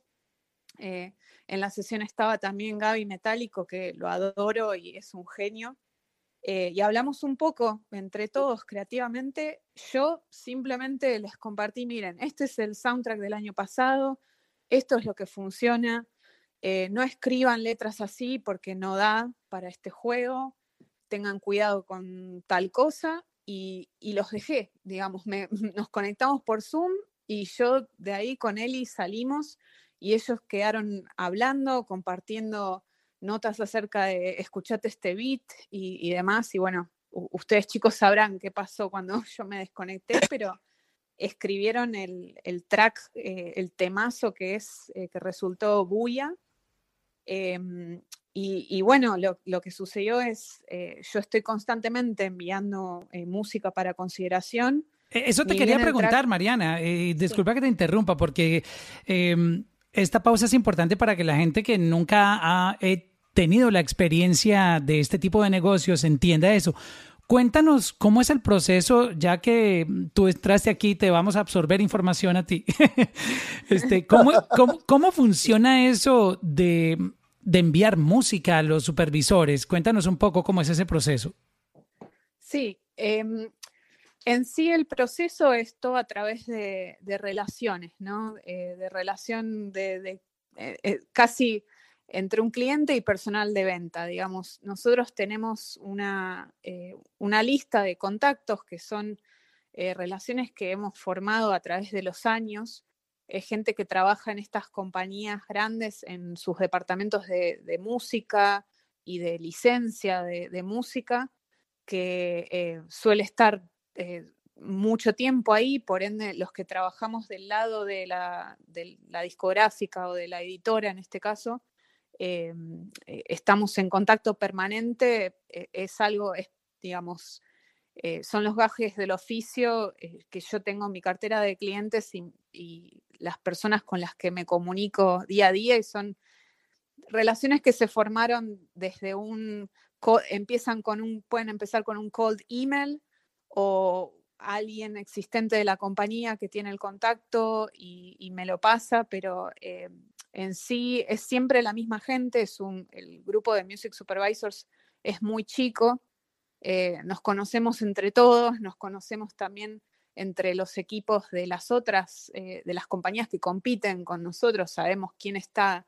eh, pitcheando, digamos, a los mismos proyectos y, y bueno, es una comunidad eh, un poco cerrada en el sentido de que es tal el volumen de la música que si, digamos, estos contactos están, tienen que estar un poco protegidos porque si no, imagínate lo que sería eh, el inbox de, de un supervisor que su email termina público y recibiría toda la música de- del mundo y demás. que Le llega el catálogo es- entero de Spotify, hay 50 Claro, millones de que- tracks. creo que vi esta semana eh, una stat de se suben 60.000 tracks a Spotify por día. por día. eh, Ajá. Es, real, es inhumano, digamos. Entonces, Has dicho la palabra inhumano porque no hay tiempo de oír esa música. Eso No es para tiempo. robots.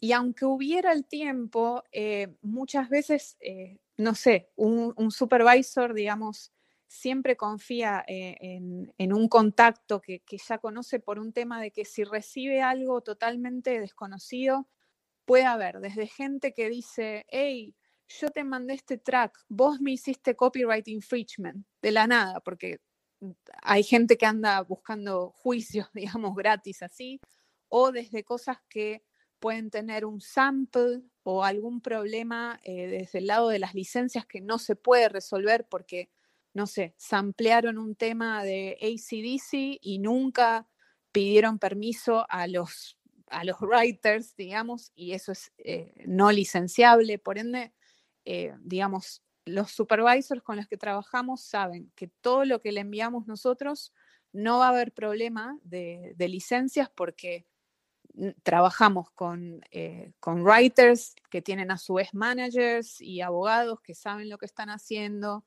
eh, saben que tienen que entregarnos los splits, que no puede haber nada que esté sin resolver.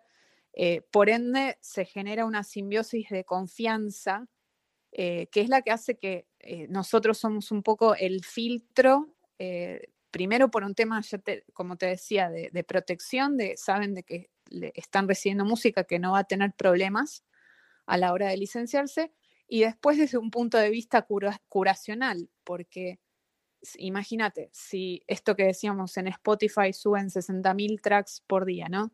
BMG tiene en este momento 3 millones de catálogos, sigue siendo inhumano eh, la- las canciones, pero ahí entramos nosotros a decir, bueno, ok, pero esto es lo que funciona para este videojuego o para este TV show, eh, es- esto es una prioridad, esto, este artista tiene un single justo que le vendría bien la promoción, todo ese trabajo de filtro lo achica a una cantidad de música más consumible, eh, que es la que eventualmente se termina eh, picheando. Entonces, es un poco cuello de botella, pero es como, como decíamos, es, es la manera para que la música eh, pueda llegar a los oídos que, que tengan que llegar y, y también eh, que los que están escuchando y tomando estas decisiones saben que pueden confiar en lo que, en lo que están recibiendo un poco.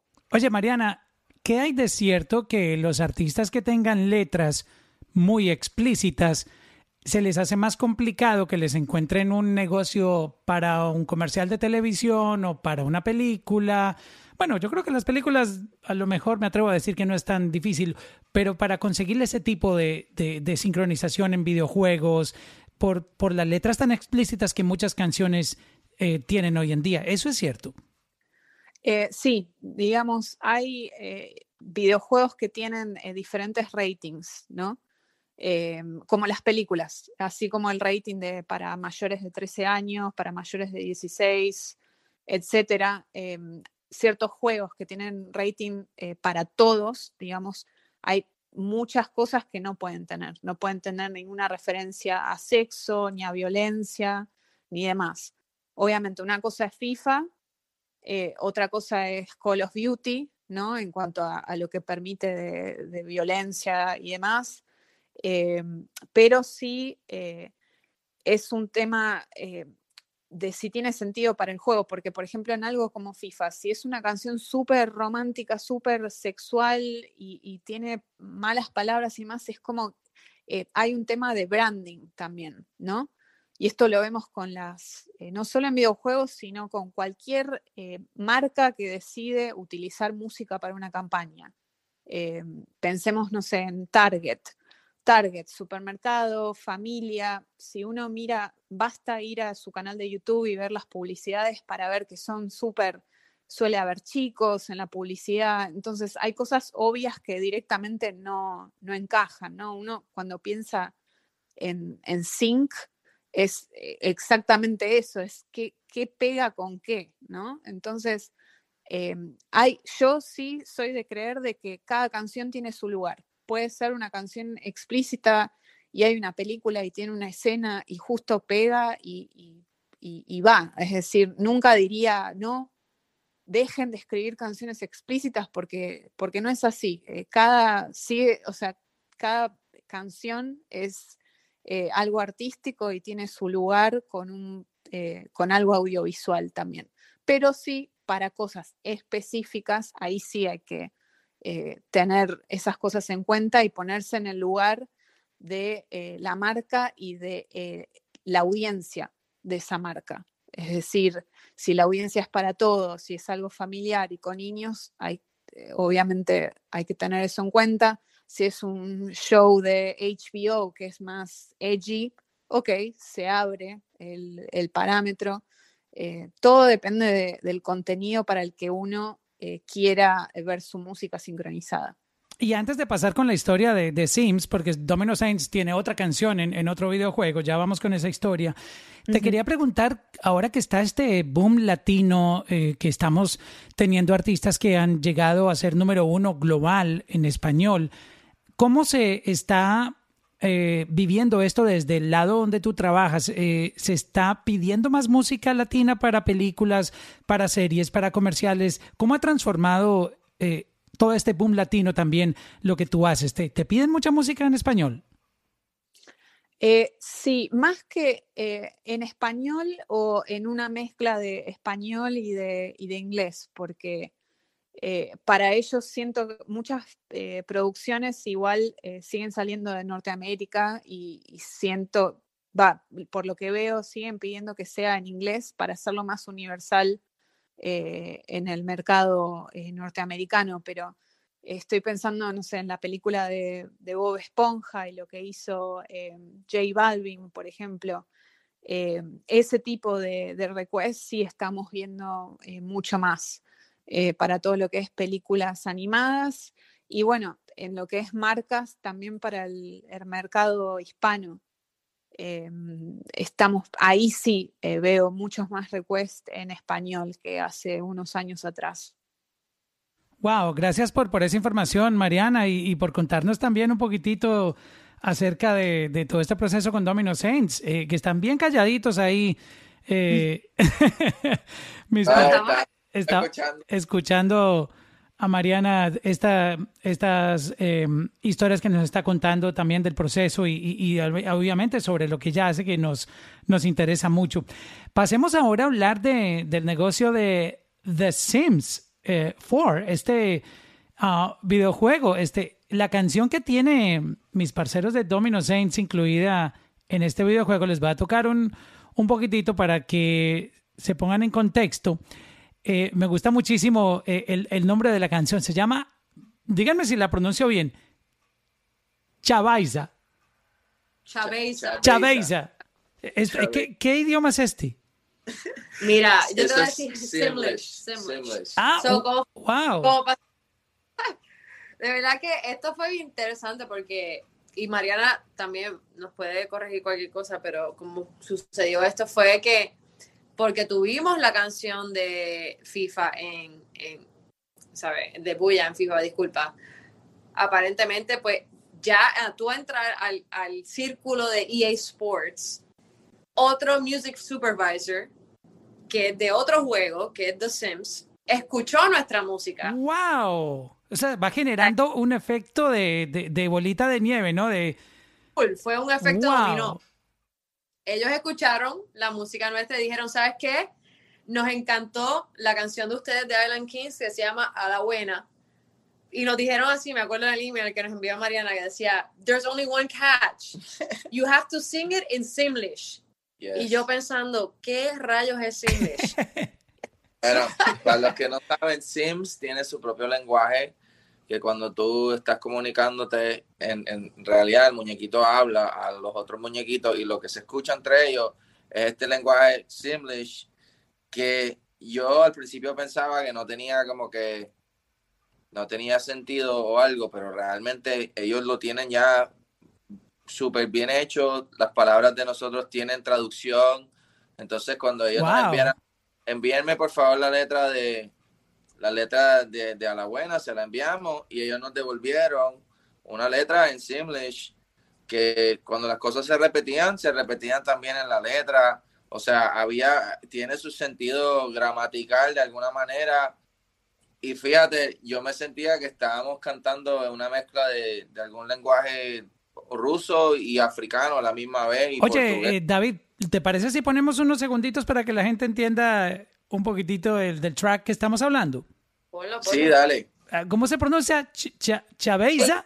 Exacto, la canción original es A la Buena, que sale en Island Kings, pero exacto, ya cantándola en este lenguaje se llama Chabeiza. Chaveiza.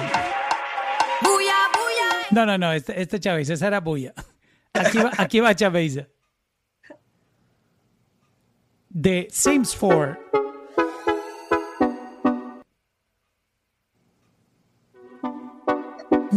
Blej negar Oruva che ma fuise Sorba flamma lì me bom me wasa Sa nu sharro gabine Ya bina sa flibe. Scoppa ci warip caplona Besha besha Yai Bekani waso boropsa Resh na serge Nai Si po por panay Mukuma shusha Ya babile ¡Wow! No entiendo absolutamente nada. Pero es una de esas cosas que tiene como un cult following, como Star Wars o Lord of the Rings. O sea, Ellos que ellos son, tienen ellos son un corillo. ¡Wow! idioma dentro del juego, así que a los, de verdad, los super followers del juego, ellos, ellos entienden, ¿sabes? Ellos como que siguen el idioma y de verdad me pareció súper interesante nos, David y yo entrarnos al mundo de, de los videojuegos, pero a ese nivel, o sea, al punto de vamos a aprendernos un idioma y cantar nuestra canción en este idioma. De verdad que no sabíamos las profundidades que hay, pero la verdad es que el, el mundo de los videojuegos es un mundo gigante y es un mundo que ya se ha vuelto como otro mundo paralelo, yo diría, al mundo real. Entonces, la gente ya con, tiene su mundo en Fortnite y, y se hablan y, Y y se conocen. Entonces, en Sims tú puedes ir a janguear a las discotecas con tu personaje y bailar con una jeva. Y que está sonando en la disco, pues Chabeza, que viene siendo a la buena de Domino Saints, producida por DJ Blast, traducida a este lenguaje súper tripioso que se llama Simlish. Y Wow. fíjate, O sea, Black Eyed Peas tiene un EP entero en Simlish que está sonando en el mundo de, de los Sims. Eh, Katy. Perry. Entonces, cuando nos dijeron, mira, queremos que ustedes lo hagan y es una canción latina, pero vamos a zumbarla. Y me acuerdo, por ahí está Yello, que nos dejó usar su estudio para grabar esto. Y, Pero en y- esta oportunidad, gracias a la- las puertas que se le abrieron por estar en el soundtrack de FIFA 2021, ustedes no tuvieron que someter música, sino que ya la- ellos les pidieron esa canción. Claro. Exacto. Wow. Y fue bien. Eso es como estaba diciendo Mariana, que de pronto el, el mundo de- del music supervisor es bastante pequeño. Yo creo que cuando a ellos les gusta el artista o el trabajo que hizo un artista para otro videojuego, dentro de eso se comparte. Al fin y al cabo es como tú y corre, yo, nosotros. ¿sabes? Oh, checate este artista, me gusta, chequea. Entonces se, se empieza a correr la voz y de verdad que, que eso es una de las cosas. Una vez tú entras, Exacto, ustedes ya forman parte de ese club exacto. de artistas Pues- que están en la mira. Yo espero seguir escribiendo cuando me digan lo que necesiten. Nosotros estamos para ser creativos y ponerlos ese, ese gorrito creativo para inventar y, y estar en la vibra de la oportunidad que venga. Y eso es lo que hemos hecho. Y, y fíjate, algo que, que de verdad tengo que decir aquí, este Yeyo, mi amigo, por ejemplo, que está aquí, Yeyo 787, hubo un, un tiempo que él me dijo, Ya lo estoy poniendo aquí como speaker, si quieres eh, tocar algún tema con él. Sí, da- dale, ponlo y pon, y pon a Rick, por favor, también, que yo quiero que Rick hable de lo que es la parte de mantenerse independiente y la ventaja que uno quiere a sacarle a eso, que eso ha sido súper importante para nosotros aprovechar este momento. Mi Pero- yo, yo quería decir algo rapidito, perdona que interrumpa. Eh, es una de las cosas más importantes que, que aparte de, obviamente, el delivery de, de Domino y, y con, con la facilidad que nos entregan lo que pedimos, es el, el oído del, del, del departamento de, de, de sincronización, porque muchas veces yo le digo, yo le envío temas a Mariana y Mariana me dice, eh, no, ese no, este sí. Y el, el ella poder eh, tener esa relación, porque como yo les expliqué, cuando un supervisor recibe música, que no es lo que piden, como quien dice, la relación después para que te abran un email es muy difícil. Sobre esa consistencia de, de poder saber qué es lo que tú envías, que obviamente no todos caen, pero que va con la línea de lo que están pidiendo, le, le- nos hace el trabajo a mí como, como, como AR creativo y, y para, para los artistas es mucho más fácil. Y eso pues es algo que, que hay que dársela a, a- a- las personas que trabajan en, en el, en el departamento de sincronización de, de, de BMG, donde, donde pues tenemos a los muchachos. Y, mano, de verdad que, coño, subió Yello y Rick, y, y en verdad, pero me tengo que ir porque tengo, tengo una llamada ahora. Tengo que entrar a una conferencia ahora a las seis y media. Pero, este, nada, gracias por estar aquí, mano, Mauro. Gracias a ti, Eli, por contarnos tu versión también de, de Yeah. todo este negocio en, en FIFA 2021. Eh, fueron unas anécdotas muy interesantes. Seguro que sí. Cuídense mucho, David, Gigi, Rick, hermano. Abrazo, papá. Bye, Mariana. Eli, gracias. Este, Gracias, Eli.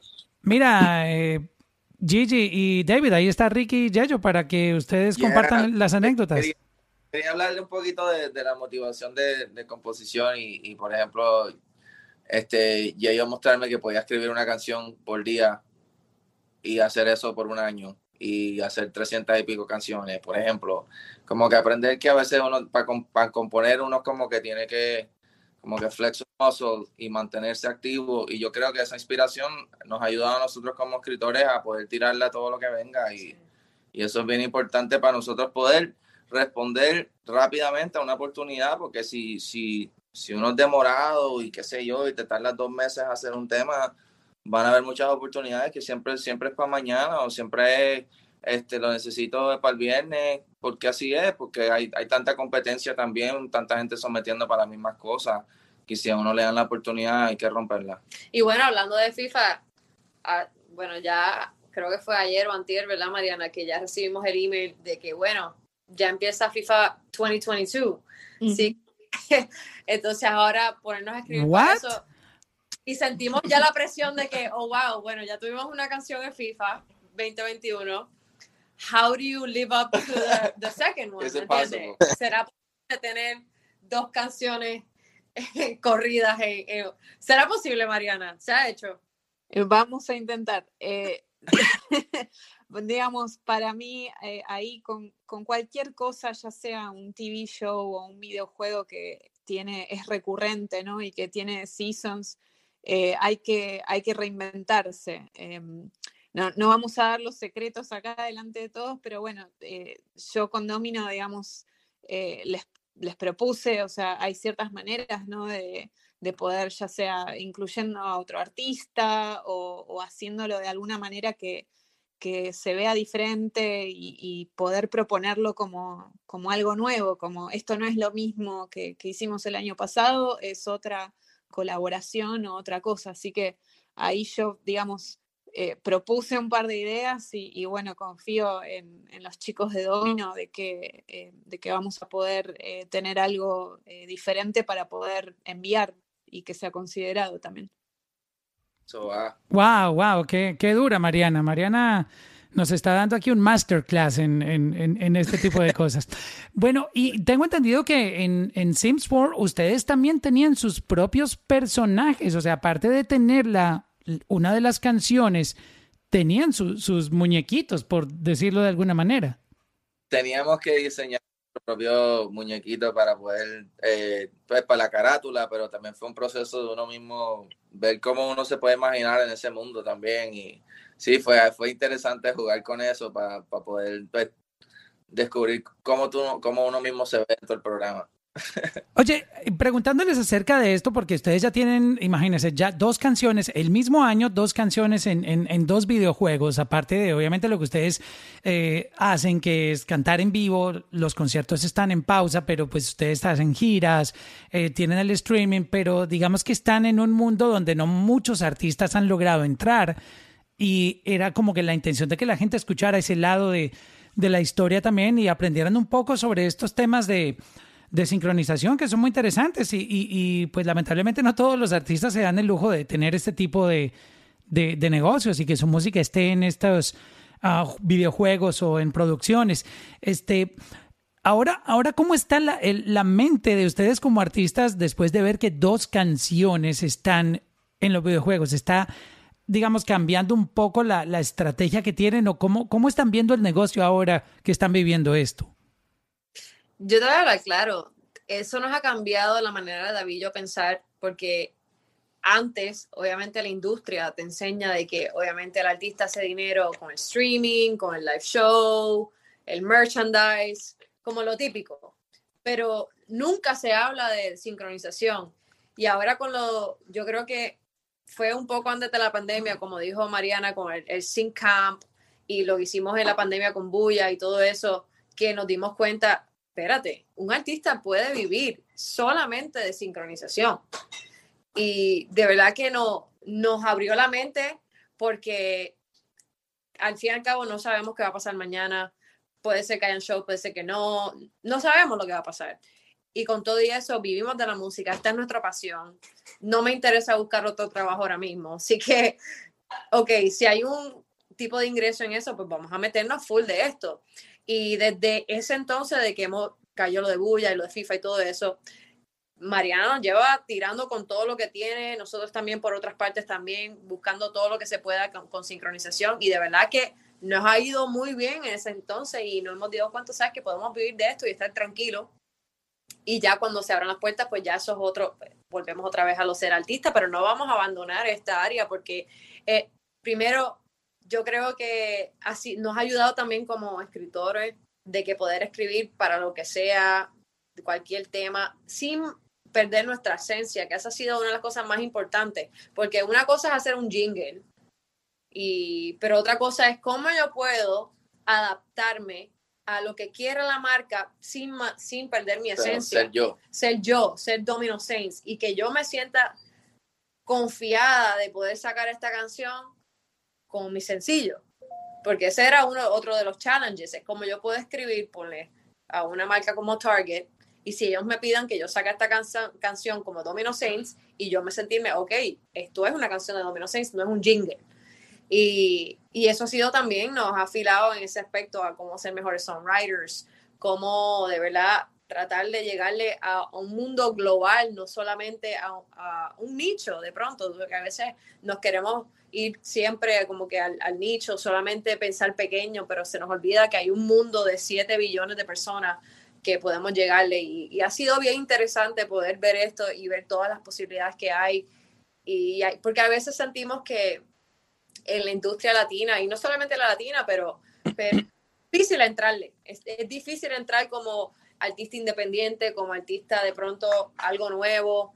Es difícil entrarle. Entonces, si hay otra avenida, que sea, ya sea que por una campaña de, no sé, de, Coca-Cola, se pega una canción y entramos por ahí, eso es otro, otro tipo de marketing. Wow, no, de verdad que estamos aprendiendo muchas cosas con, con todo esto que ustedes nos están compartiendo el, el día de hoy.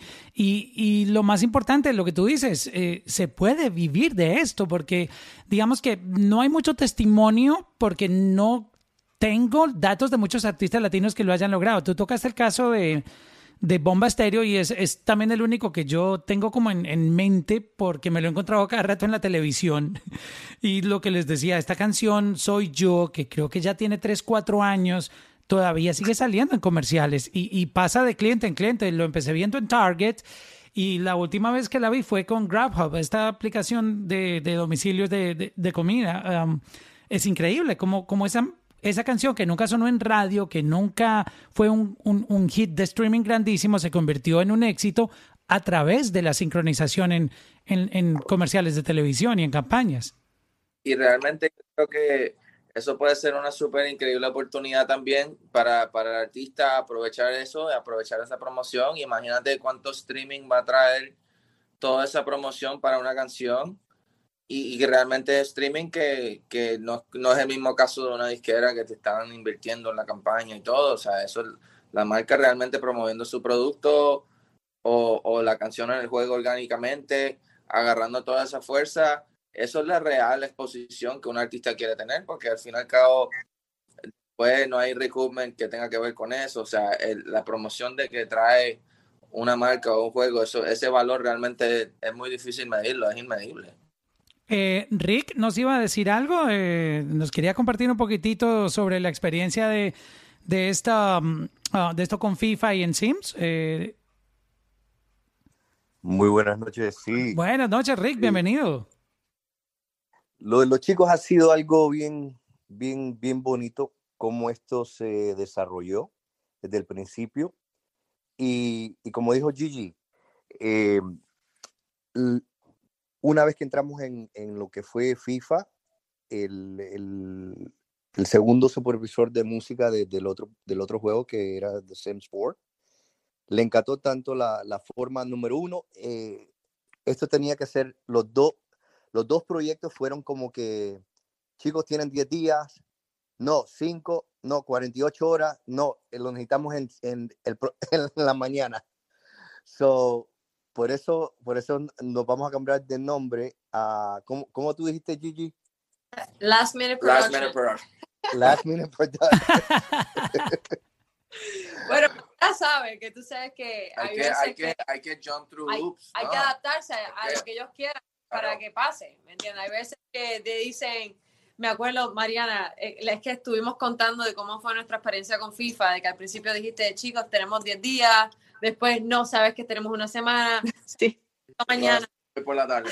Bueno, porque hay, hay un tema con la confidencialidad, ¿no? En, en todo este espacio de videojuegos, sobre todo, que es que eh, muchas veces todo lo que es la fecha de lanzamiento eh, no se sabe. Y, y por más de que yo sepa que una canción quedó en el juego, eh, digamos, la, la seguridad es tal que no me dicen qué día sale. Entonces, en el caso de Buya, eh, y con, yo lo llamaba Rick y, también no podía, po- no podía dormir a la noche porque digo, no sé qué decirles, no sé qué decirles porque hay que planear para lanzar algo a los DSPs, es decir, Spotify, Apple, uno no lo puede mandar el día anterior.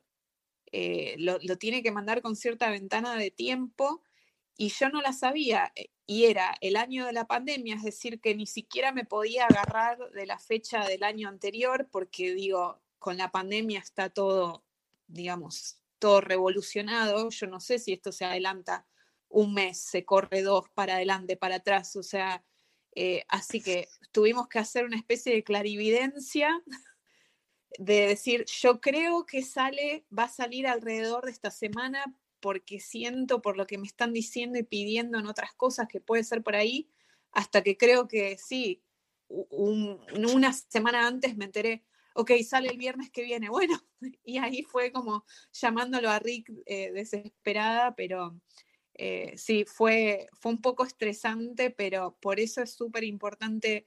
Yo sabía que con Domino y, con Rick era, eh, lo, podía hacer, digamos, que, estaba esa confianza, que ellos también entendían que yo estaba haciendo lo, posible de, mi lado y, y, yo tener la confianza de que they're gonna get it done, o sea, lo, van a hacer, eh, digamos, con, con, el tiempo que haya, ellos lo van a, a poder lograr, que eh, digamos, no, no es fácil, a veces eh, sí debo, quería agregar a lo que Eli estaba diciendo de, lo que es trabajar con Domino, esa confianza de que yo sé que si les pido una letra o les pido un instrumental y David o Gigi me dicen, ok, te lo mando mañana, yo sé que mañana lo voy a tener en mi inbox, eh, que, que, no es normal porque trabajando en música hay también mucho de, esto de quiero un sync, quiero un sync, quiero un sync, y después, ok, eh, este cliente me está pidiendo, me mandas el instrumental y crickets.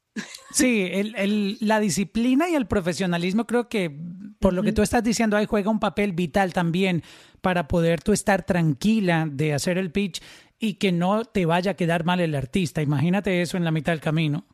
Claro, es sí, eh, tal cual. Eh, por eso es eh, nada, por suerte en, nuestro, en nuestro repertorio, digamos, todos los, artistas, hay también un trabajo de, e, el, digamos, la discográfica y el, y el, editor es responsable también de esa educación, ¿no?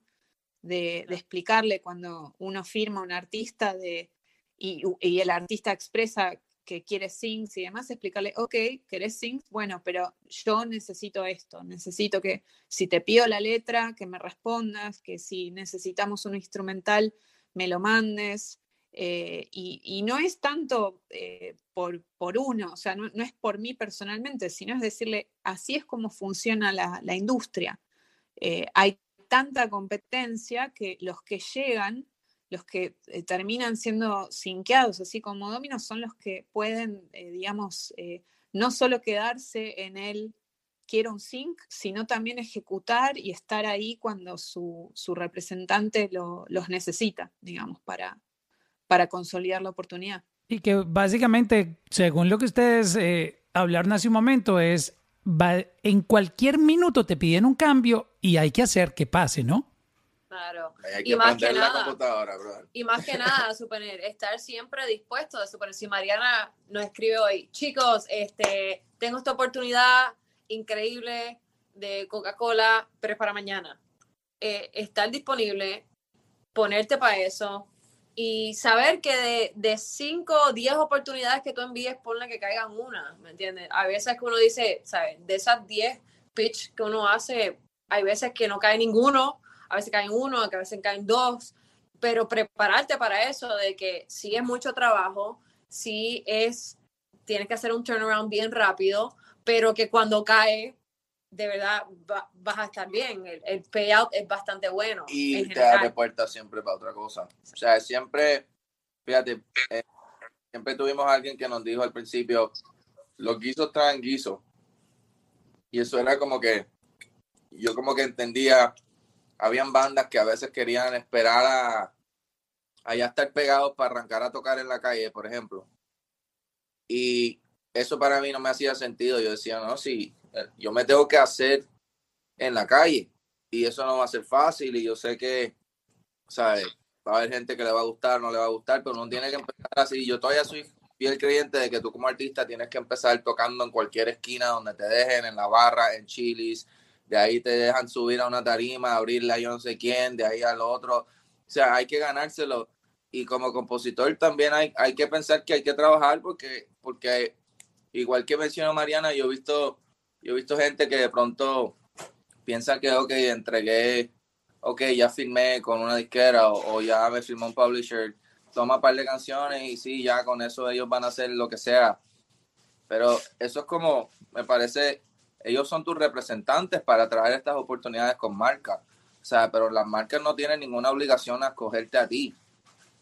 Entonces, como que uno tiene que realizar eso, como que mira, yo tengo que estar para la oportunidad de mostrar flexibilidad, de mostrar interés, de mostrar que quiero de verdad como que ser partícipe. Y como que de ahí yo creo que eso, eso, esa vibra se manifiesta cuando uno escribe y eso le abre puertas a uno. Wow, qué, qué interesante todo esto que nos han enseñado el día de hoy. De verdad que a mis parceros de Domino Saints. Eh, les agradezco muchísimo a Mariana, a Rick, a Eli también, este, por habernos compartido esta, esta historia de, de, cómo estas dos canciones llegaron a, a, los videojuegos y un poquitito del proceso y, y para entender un poquitito, para que toda la gente que estuvo pasándose por la sala el día de hoy entendiera un poquito este otro lado de la industria que también es monetizable. Mariana, ¿te puedo hacer una pregunta? Eh, bueno, tú verás si la respondes o no. Yo soy muy curioso. Eh, simplemente, tú podrías darnos una cifra, no, la de Domino Saints, pero ¿cuánto un artista se puede ganar aproximadamente? O sea, como que yo sé que no, no hay una cifra como que cerrada, pero, pero ¿cómo es un negocio de, de una sincronización para que un artista que nunca en la vida haya escuchado sobre ese tema diga, wow, yo no sabía que uno se podía ganar este dinero por tener una canción en un comercial o en una película o una serie en Netflix o en un videojuego? Uy, eh, es, es, una pregunta compleja porque em, e, es lo mismo que yo te pregunte, Mauricio, ¿cuánto sale un pantalón? Eh, digamos, tenés desde algo que podés ir a comprar eh, no, a, un precio muy accesible hasta algo que es eh, de marca y sale miles de dólares, ¿no? Entonces, en esto es lo mismo, es, siempre va a depender del contenido, eh, ya sea que es un programa de televisión, que es algo que sale solo online, es algo que sale en una major network si es un videojuego, es un estudio independiente o es algo como de EA, que, es un major video game publisher. Eh, lo mismo una película, puede ser una película indie o un documental o una película de Marvel. Eh, es decir, que dar un, precio es, bastante difícil y también no hay, eh, por eso tenemos un departamento de, de licensing que es algo que eh, quizás da para una conversación separada, pero básicamente eh, en muchas de estas compañías discográficas eh, y, editoras hay gente que se dedica solo a licenciar y son negociadores. Ahora, ¿por qué se necesitan negociadores? Justamente por esto, porque no hay un precio fijo. el uso de, música como propiedad intelectual, el precio va a estar sujeto al contexto, al calibre del artista, si la canción es eh, reconocible, es decir, si es un, hit eh, o es un, track de un disco más viejo que, no fue un single ni nada. Hay eh, un montón, un montón de consideraciones acerca de lo que la tasación de esa canción en el mercado, por un lado, y después por el otro, qué es el uso que le quiere dar la, marca o el TV show o lo que sea. Es decir, por cuánto tiempo quiere tener esa canción sincronizada contra eh, el video o el medio que necesita, em, eh, cuál es la duración, va a usar la canción entera, solo un pedacito. Eh, es decir, todo eso es negociado on a one by one basis por eso es, difícil. Lo que sí es que siempre va a haber un, fee, ¿no? Por la sincronización, eh, que después trae, va a traer, de acuerdo a si es una publicidad, un TV show, una película, regalías extra que a los compositores les va a llegar a través de su eh, PRO, es decir, BMI, ASCAP o, CISA, es decir, que hay un monto fijo siempre, más todo lo que viene eh, anexo alrededor, más si algo es, por ejemplo, una canción que termina en un TV show y la gente hace Yazam y va y hace streaming y lo compra y después, si estuviéramos en el mundo normal, uy, justo este artista viene a mi ciudad, lo quiero ir a ver, eh, digamos, se, agranda el panorama, pero para dar algo general sí se puede vivir del sync. Eh, eh, como todo, depende de cuánto el artista esté interesado en eso, porque algo que eh, Gigi tocó eh, un poco es acerca de esto de si voy a escribir una canción para un proyecto de sync, quiero también que sea real a mi proyecto, ¿no?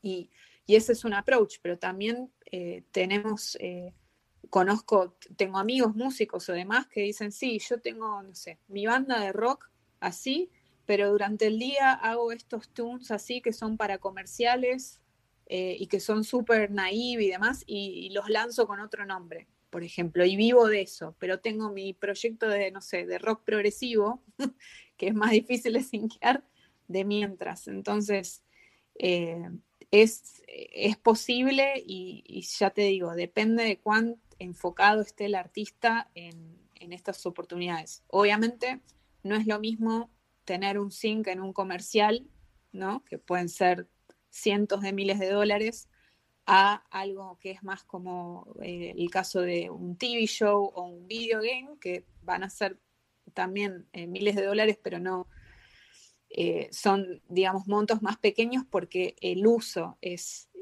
si uno se pone a pensar un comercial de autos, por ejemplo, ¿no?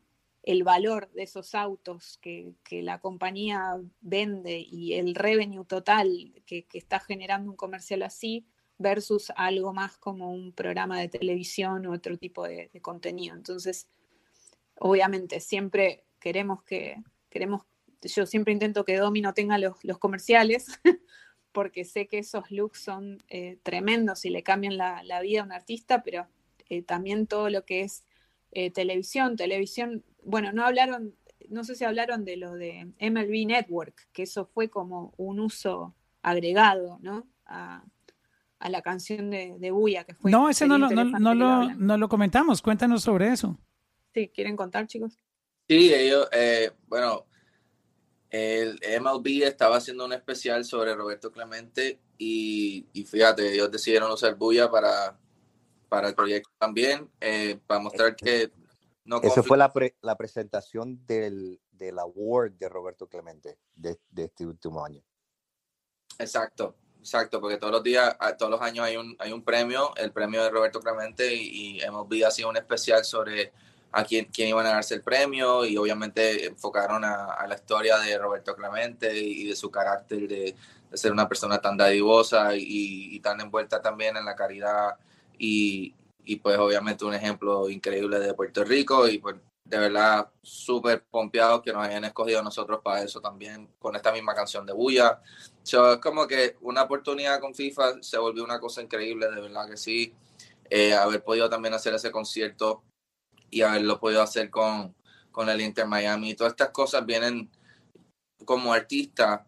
Eh, ha sido algo tan especial ver tanta gente escribiendo y ver cómo nuestra música se ha ido descubriendo en muchas partes del mundo pero al fin y al cabo, algo que hay que agradecer es que viene todo de esa canción, de ese momento de querer escribir algo que, que uno sabe de funcionar para un juego y, de ahí ver cómo esa semilla está dando tanto fruto es algo súper cool. Súper. Oye, Mariana, luego quisiera invitarte para hablar sobre sincronización porque está muy interesante. Yo creo que merece un room completito para ti solita. Eh, quisiera abusar de tu confianza e invitarte luego. Gracias, sí, cómo no. Gracias. Eh, David quiere hacer una, una pregunta. David Hernández, ¿cómo estás, David? Bienvenido por aquí. Hey, saludos a todos. Eh, gracias, Mauricio, por la oportunidad. Saludos a los muchachos. David, Tocayo. ¿Qué eh, hay? Todo bien, gracias a Dios. Mariana, Rick, un placer. Nada, quería hacer una, una pregunta y es ahora mismo del lado de ustedes y aprovechando que también Mariana está ahí, pero específicamente ustedes como artistas, ¿ustedes tienen algún tipo de recomendación para incrementar la monetización de una plataforma como Twitch desde el punto de vista de gaming? ¿Tienen alguna recomendación para eso? Tengo esa y, dos preguntitas más si es posible. Eh, es que estamos entrando a ese mundo de Twitch también, pero te puedo decir que sí es algo súper poderoso, especialmente, por ejemplo, sé de artistas que, por ejemplo, ellos mismos les gusta jugar y, y, dentro de ese mundo de gaming están hablando con gente nueva y también tienen la oportunidad de decir, hey, estoy jugando hoy con un con alguien que conoce mi música y, de, y, y, como que poco a poco yo creo que se está volviendo una experiencia a través del gaming de, de del artista, poder también conocer a sus fans a través de una plataforma. So, en verdad, como que de lo poquito que lo he hecho, y créeme que lo quiero hacer, lo quiero hacer más ahora con el tema de FIFA, es como que envolvemos un poquito de jugar y, conocer a los chamacos que también les gusta la canción y están escuchando la canción nuestra. So, sí, bro, si tienes la oportunidad de hacer eso, yo creo que sí funciona mucho. Eh, yo puedo hablar un poco en cuanto a la monetización. Em, Twitch, al ser una plataforma relativamente nueva, siempre todo lo que es eh, legal y lo que es eh, negociación de royalties siempre va un poco más atrás, ¿no? Unos varios años. lo vimos con, con, Facebook, perdón, con Twitter, eh, son negociados que pasan a nivel de las compañías, eh, de las PRO, de vuelta BMI, CISAC y, ASCAP, porque sigue siendo un medio, se lo considera como algo que está haciendo broadcasting, ¿no? Live, que digamos, mientras, y si hay alguien eh, escuchando que usa Twitch, lo va a saber, digamos, están los términos de uso que sí, o sea, durante eh, el, live stream la gente tiene música de fondo y playlist, pero el problema es cuando uno sube ese video eh, y lo deja estático, archivado, eso requeriría un sync. Y por lo pronto eso no está eh, estipulado.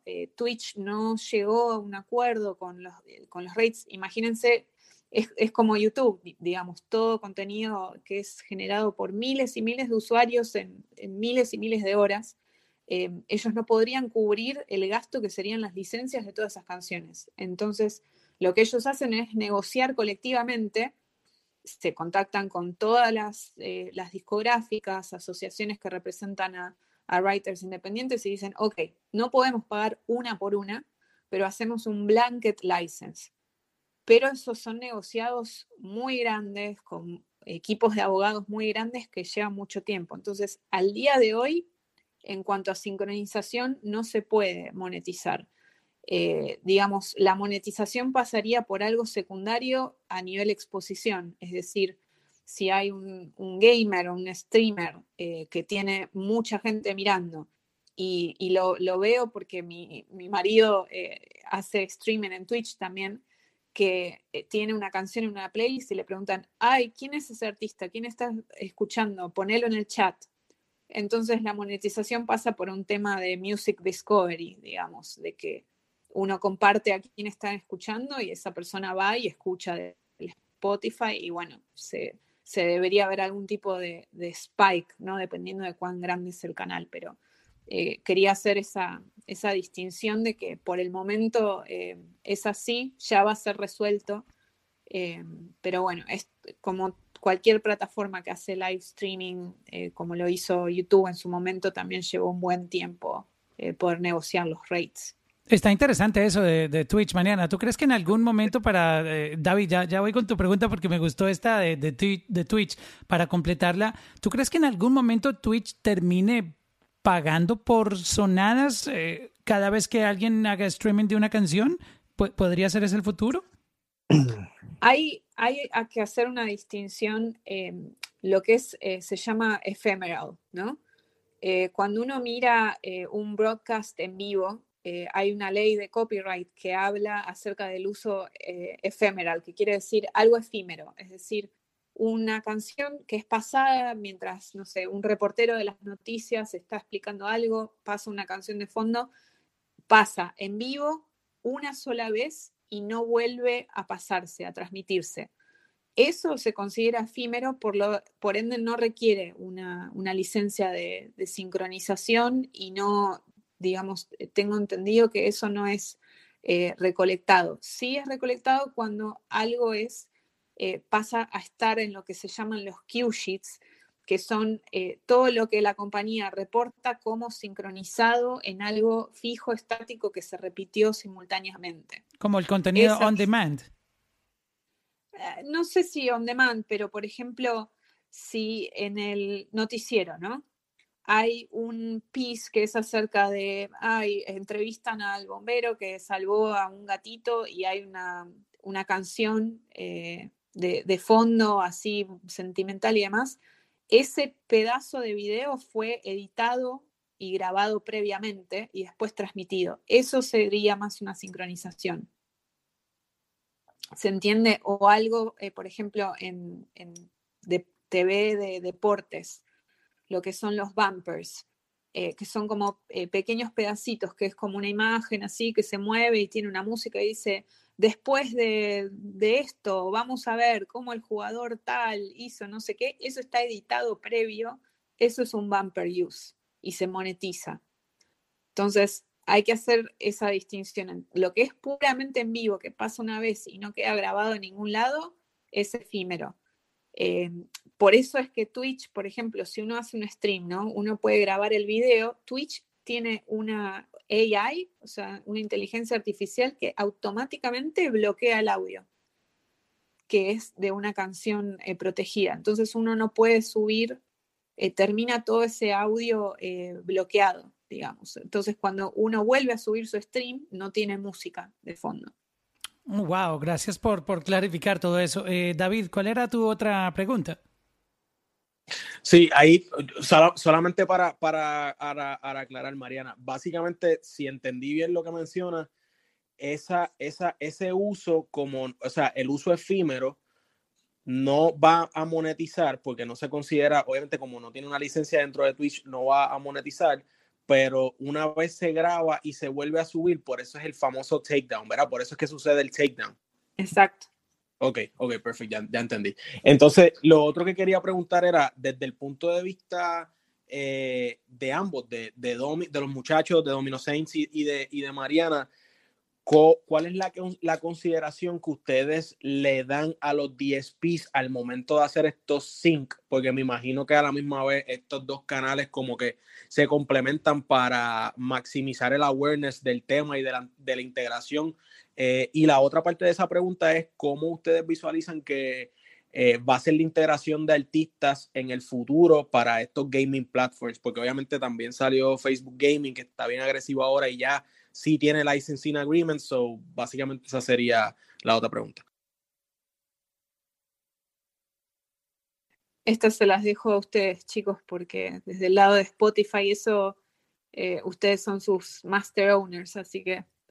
Bueno, ahí también puedo, voy a hablar un poquito, voy a dejar que Rick hable de eso un poquito también, pero la realidad yo creo que es este, que te están dando la oportunidad de de hacer música, hacer una canción, de que si tú te adaptas a que el estilo sea tuyo y se sienta genuino, va a ser una herramienta que se puede descubrir. Y obviamente, el lado del máster, si es tu máster, obviamente vas a recolectar todo el streaming que genera esa canción y vas a aprovechar esa promoción. Entonces, hasta cierto punto también te da mucha libertad tú como artista de, de pronto hacer música que no sería la música que tú vas a tirar pensando en radio, ¿me entiendes? Tú de pronto si te piden hacer una canción para Call of Duty o para MLB o NBA o lo que sea, de pronto tú te vas en un viaje un poquito más diferente a lo que es la presión de solo estar pensando en, en, top 10 y top 20, ¿me entiendes? Y, y, todas esas cosas pueden generar unos ingresos de streaming durísimos que si tú eres independiente realmente lo puedes monetizar estando desde en CD Baby o buscando un distribuidor que no, no todo es como que la amarradera a una disquera grande, ¿me entiendes? Eso ha sido nuestra experiencia. Y más que nada, tienes que ver que todas estas plataformas son una plataforma de discovery también. Nuestra experiencia con FIFA, tienes que ver lo que es free marketing. Exacto. O sea, tú hiciste una canción eh, que hiciste con el productor, la subiste y realmente no te costó esa promoción y miles de personas la están descubriendo de pronto hasta aún fuera de, de la audiencia que tú estarías pensarías que sería la normal, ¿me entiendes? Nosotros con el FIFA y el Sims estamos creando audiencias totalmente fuera de lo que sería lo normal, pero bien, porque ahora mismo, te digo, lo que es Francia, Alemania, UK, el Medio Oriente, están siendo fans de nuestra música y están descubriendo el resto de nuestra música que tenemos afuera gracias a eso. Así que más que nada, sí, el dinero es súper importante porque tenemos que vivir de esto, pero más que nada al ser artistas independientes que queremos, tú sabes, crecer dentro de esta industria, lo más importante es que tenemos estas plataformas de discovery que no es la normal, porque yo creo que lo que es el Spotify y Apple Music, todo eso ya se ha vuelto bien complicado entrar a los playlists grande. Eh, no, y tienes que pensar desde el punto de vista de distribución. Por ejemplo, usualmente tú estás pensando, ok, me van a firmar una distribución o una disquera y ahí me van a adelantar un dinero y tú vas a tener que invertir de eso y tú estás en deuda. Pero cuando tú estás agarrando oportunidades de promoción que equivalen a una exposición gigante y tú no tuviste que, que, que agarrar un adelanto de nadie, ¿me entiendes? Tú estás solamente recolectando el beneficio de, de todo esto de la canción puramente sin haber tenido que que amarrarte a, a, una deuda, que es firmar con una disquera y que tener el adelanto y todo ese tema. Eso tiene su ventaja, yo creo. Y al fin, que lo más importante que llevamos hablando todo esto es que pone, tú al ser independiente, subiste esto sin una disquera, significa que tú tienes 100% del master use. So, ponle, sacaste esta canción que salió en bulla, pero si Mariana quisiera utilizarla para otra campaña, tú tienes el 100% del master y tú pudieras sinquear y hacer el dinero en eso. Entonces, que eso es importante también que tener control del master, que es el que la otra mitad del bizcocho. Que básicamente el master es, es la grabación de la canción, que tienes control de la grabación. Y, es bien importante eso y yo creo que eh, hemos aprendido en todos estos años que llevamos en la industria de la importancia del master para poder tener, poder negociar todos estos diferentes sync licensing y, todas estas oportunidades que nos vienen a la mesa y poder monetizar de esa manera. Porque estuviésemos ahora mismo, cuando estuvimos con Universal, no veíamos ni un dólar de eso.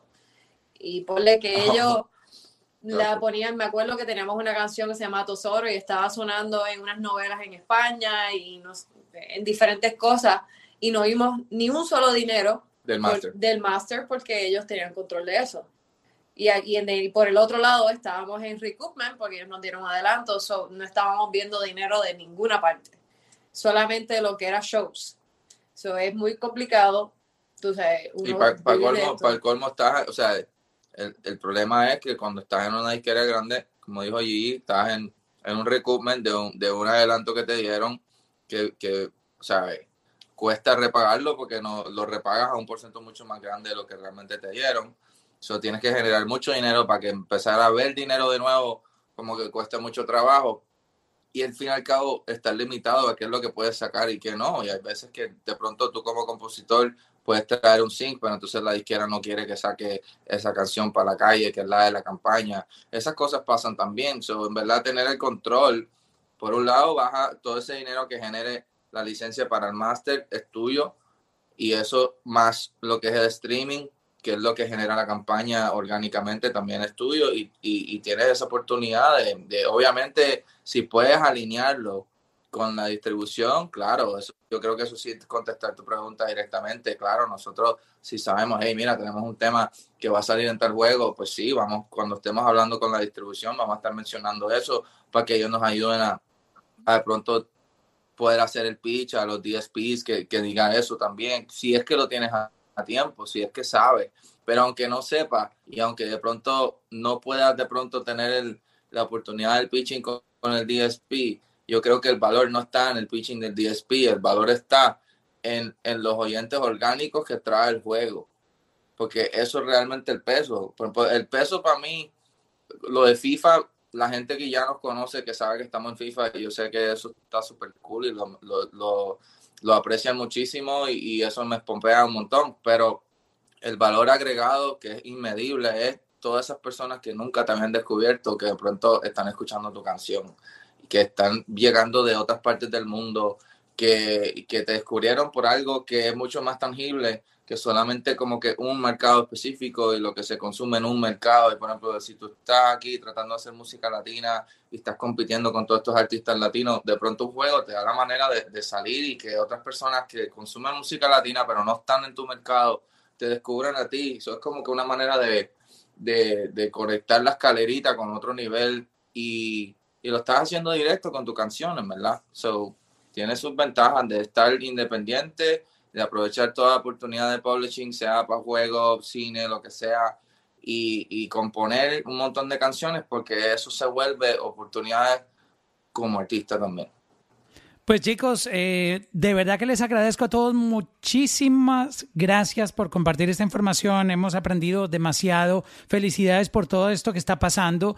Eh, para mí eh, me llena de orgullo porque soy un gran admirador de, de su música y y verlos triunfar como independientes y hacer cosas eh, tan increíbles como esta sincronización en, los videojuegos, pues me llena de orgullo. Eh, a Mariana también, wow, eh, no esperaba contar con, con tu ayuda hoy, con ese conocimiento que compartiste, te lo agradezco inmensamente, Mariana. Yeah. Gracias, a, gracias a vos. Lo mismo a Rick también, que se sumó. Claro, muchas gracias chicos, muchas gracias. Y mis parceros de Domino Saints, de verdad que siempre tan, tan, tan buenas personas eh, queriendo eh, compartir ese conocimiento que tienen como independientes. No, gracias, gracias de verdad, Mauricio, y a todo el mundo que está escuchando, que llevamos hablando un montón y los he visto ahí pendientes, de verdad se agradece que estén escuchando, les mando un abrazo bien grande y, y gracias por la oportunidad de aquí de contar un poquito de nuestra historia. Y más que nada que, que, se puede, se puede vivir de la música siendo independiente, se puede vivir de la música ¿sabes? sin tener que estar en, en, en, los top ten. Yo creo que eso es algo importante que nos da esperanza a todos para seguir, tú sabes, luchando por este sueño que es la música, que al fin y al cabo, si estás viviendo la música ya sea tú sabes, estar en todos lados o sincronización, yo creo que lo importante es que estás viviendo de la música. Y quería dejar ese mensaje a todos porque yo a veces que estando en esta pandemia y, vemos todo lo que está pasando nos desanimamos un poco porque sabemos que esta industria es muy difícil, pero sí hay oportunidades, sí hay muchas avenidas, sí que simplemente es estar dispuestos, tener la disciplina y echar para adelante y buscar oportunidades. Como siempre decimos, joseando. Hay que josear. Check-in, check-in, check-in con Mauro. Check-in, check-in, check-in con Mauro. Check-in, check-in, check-in con Mauro. Check-in, check-in, check-in con Mauro.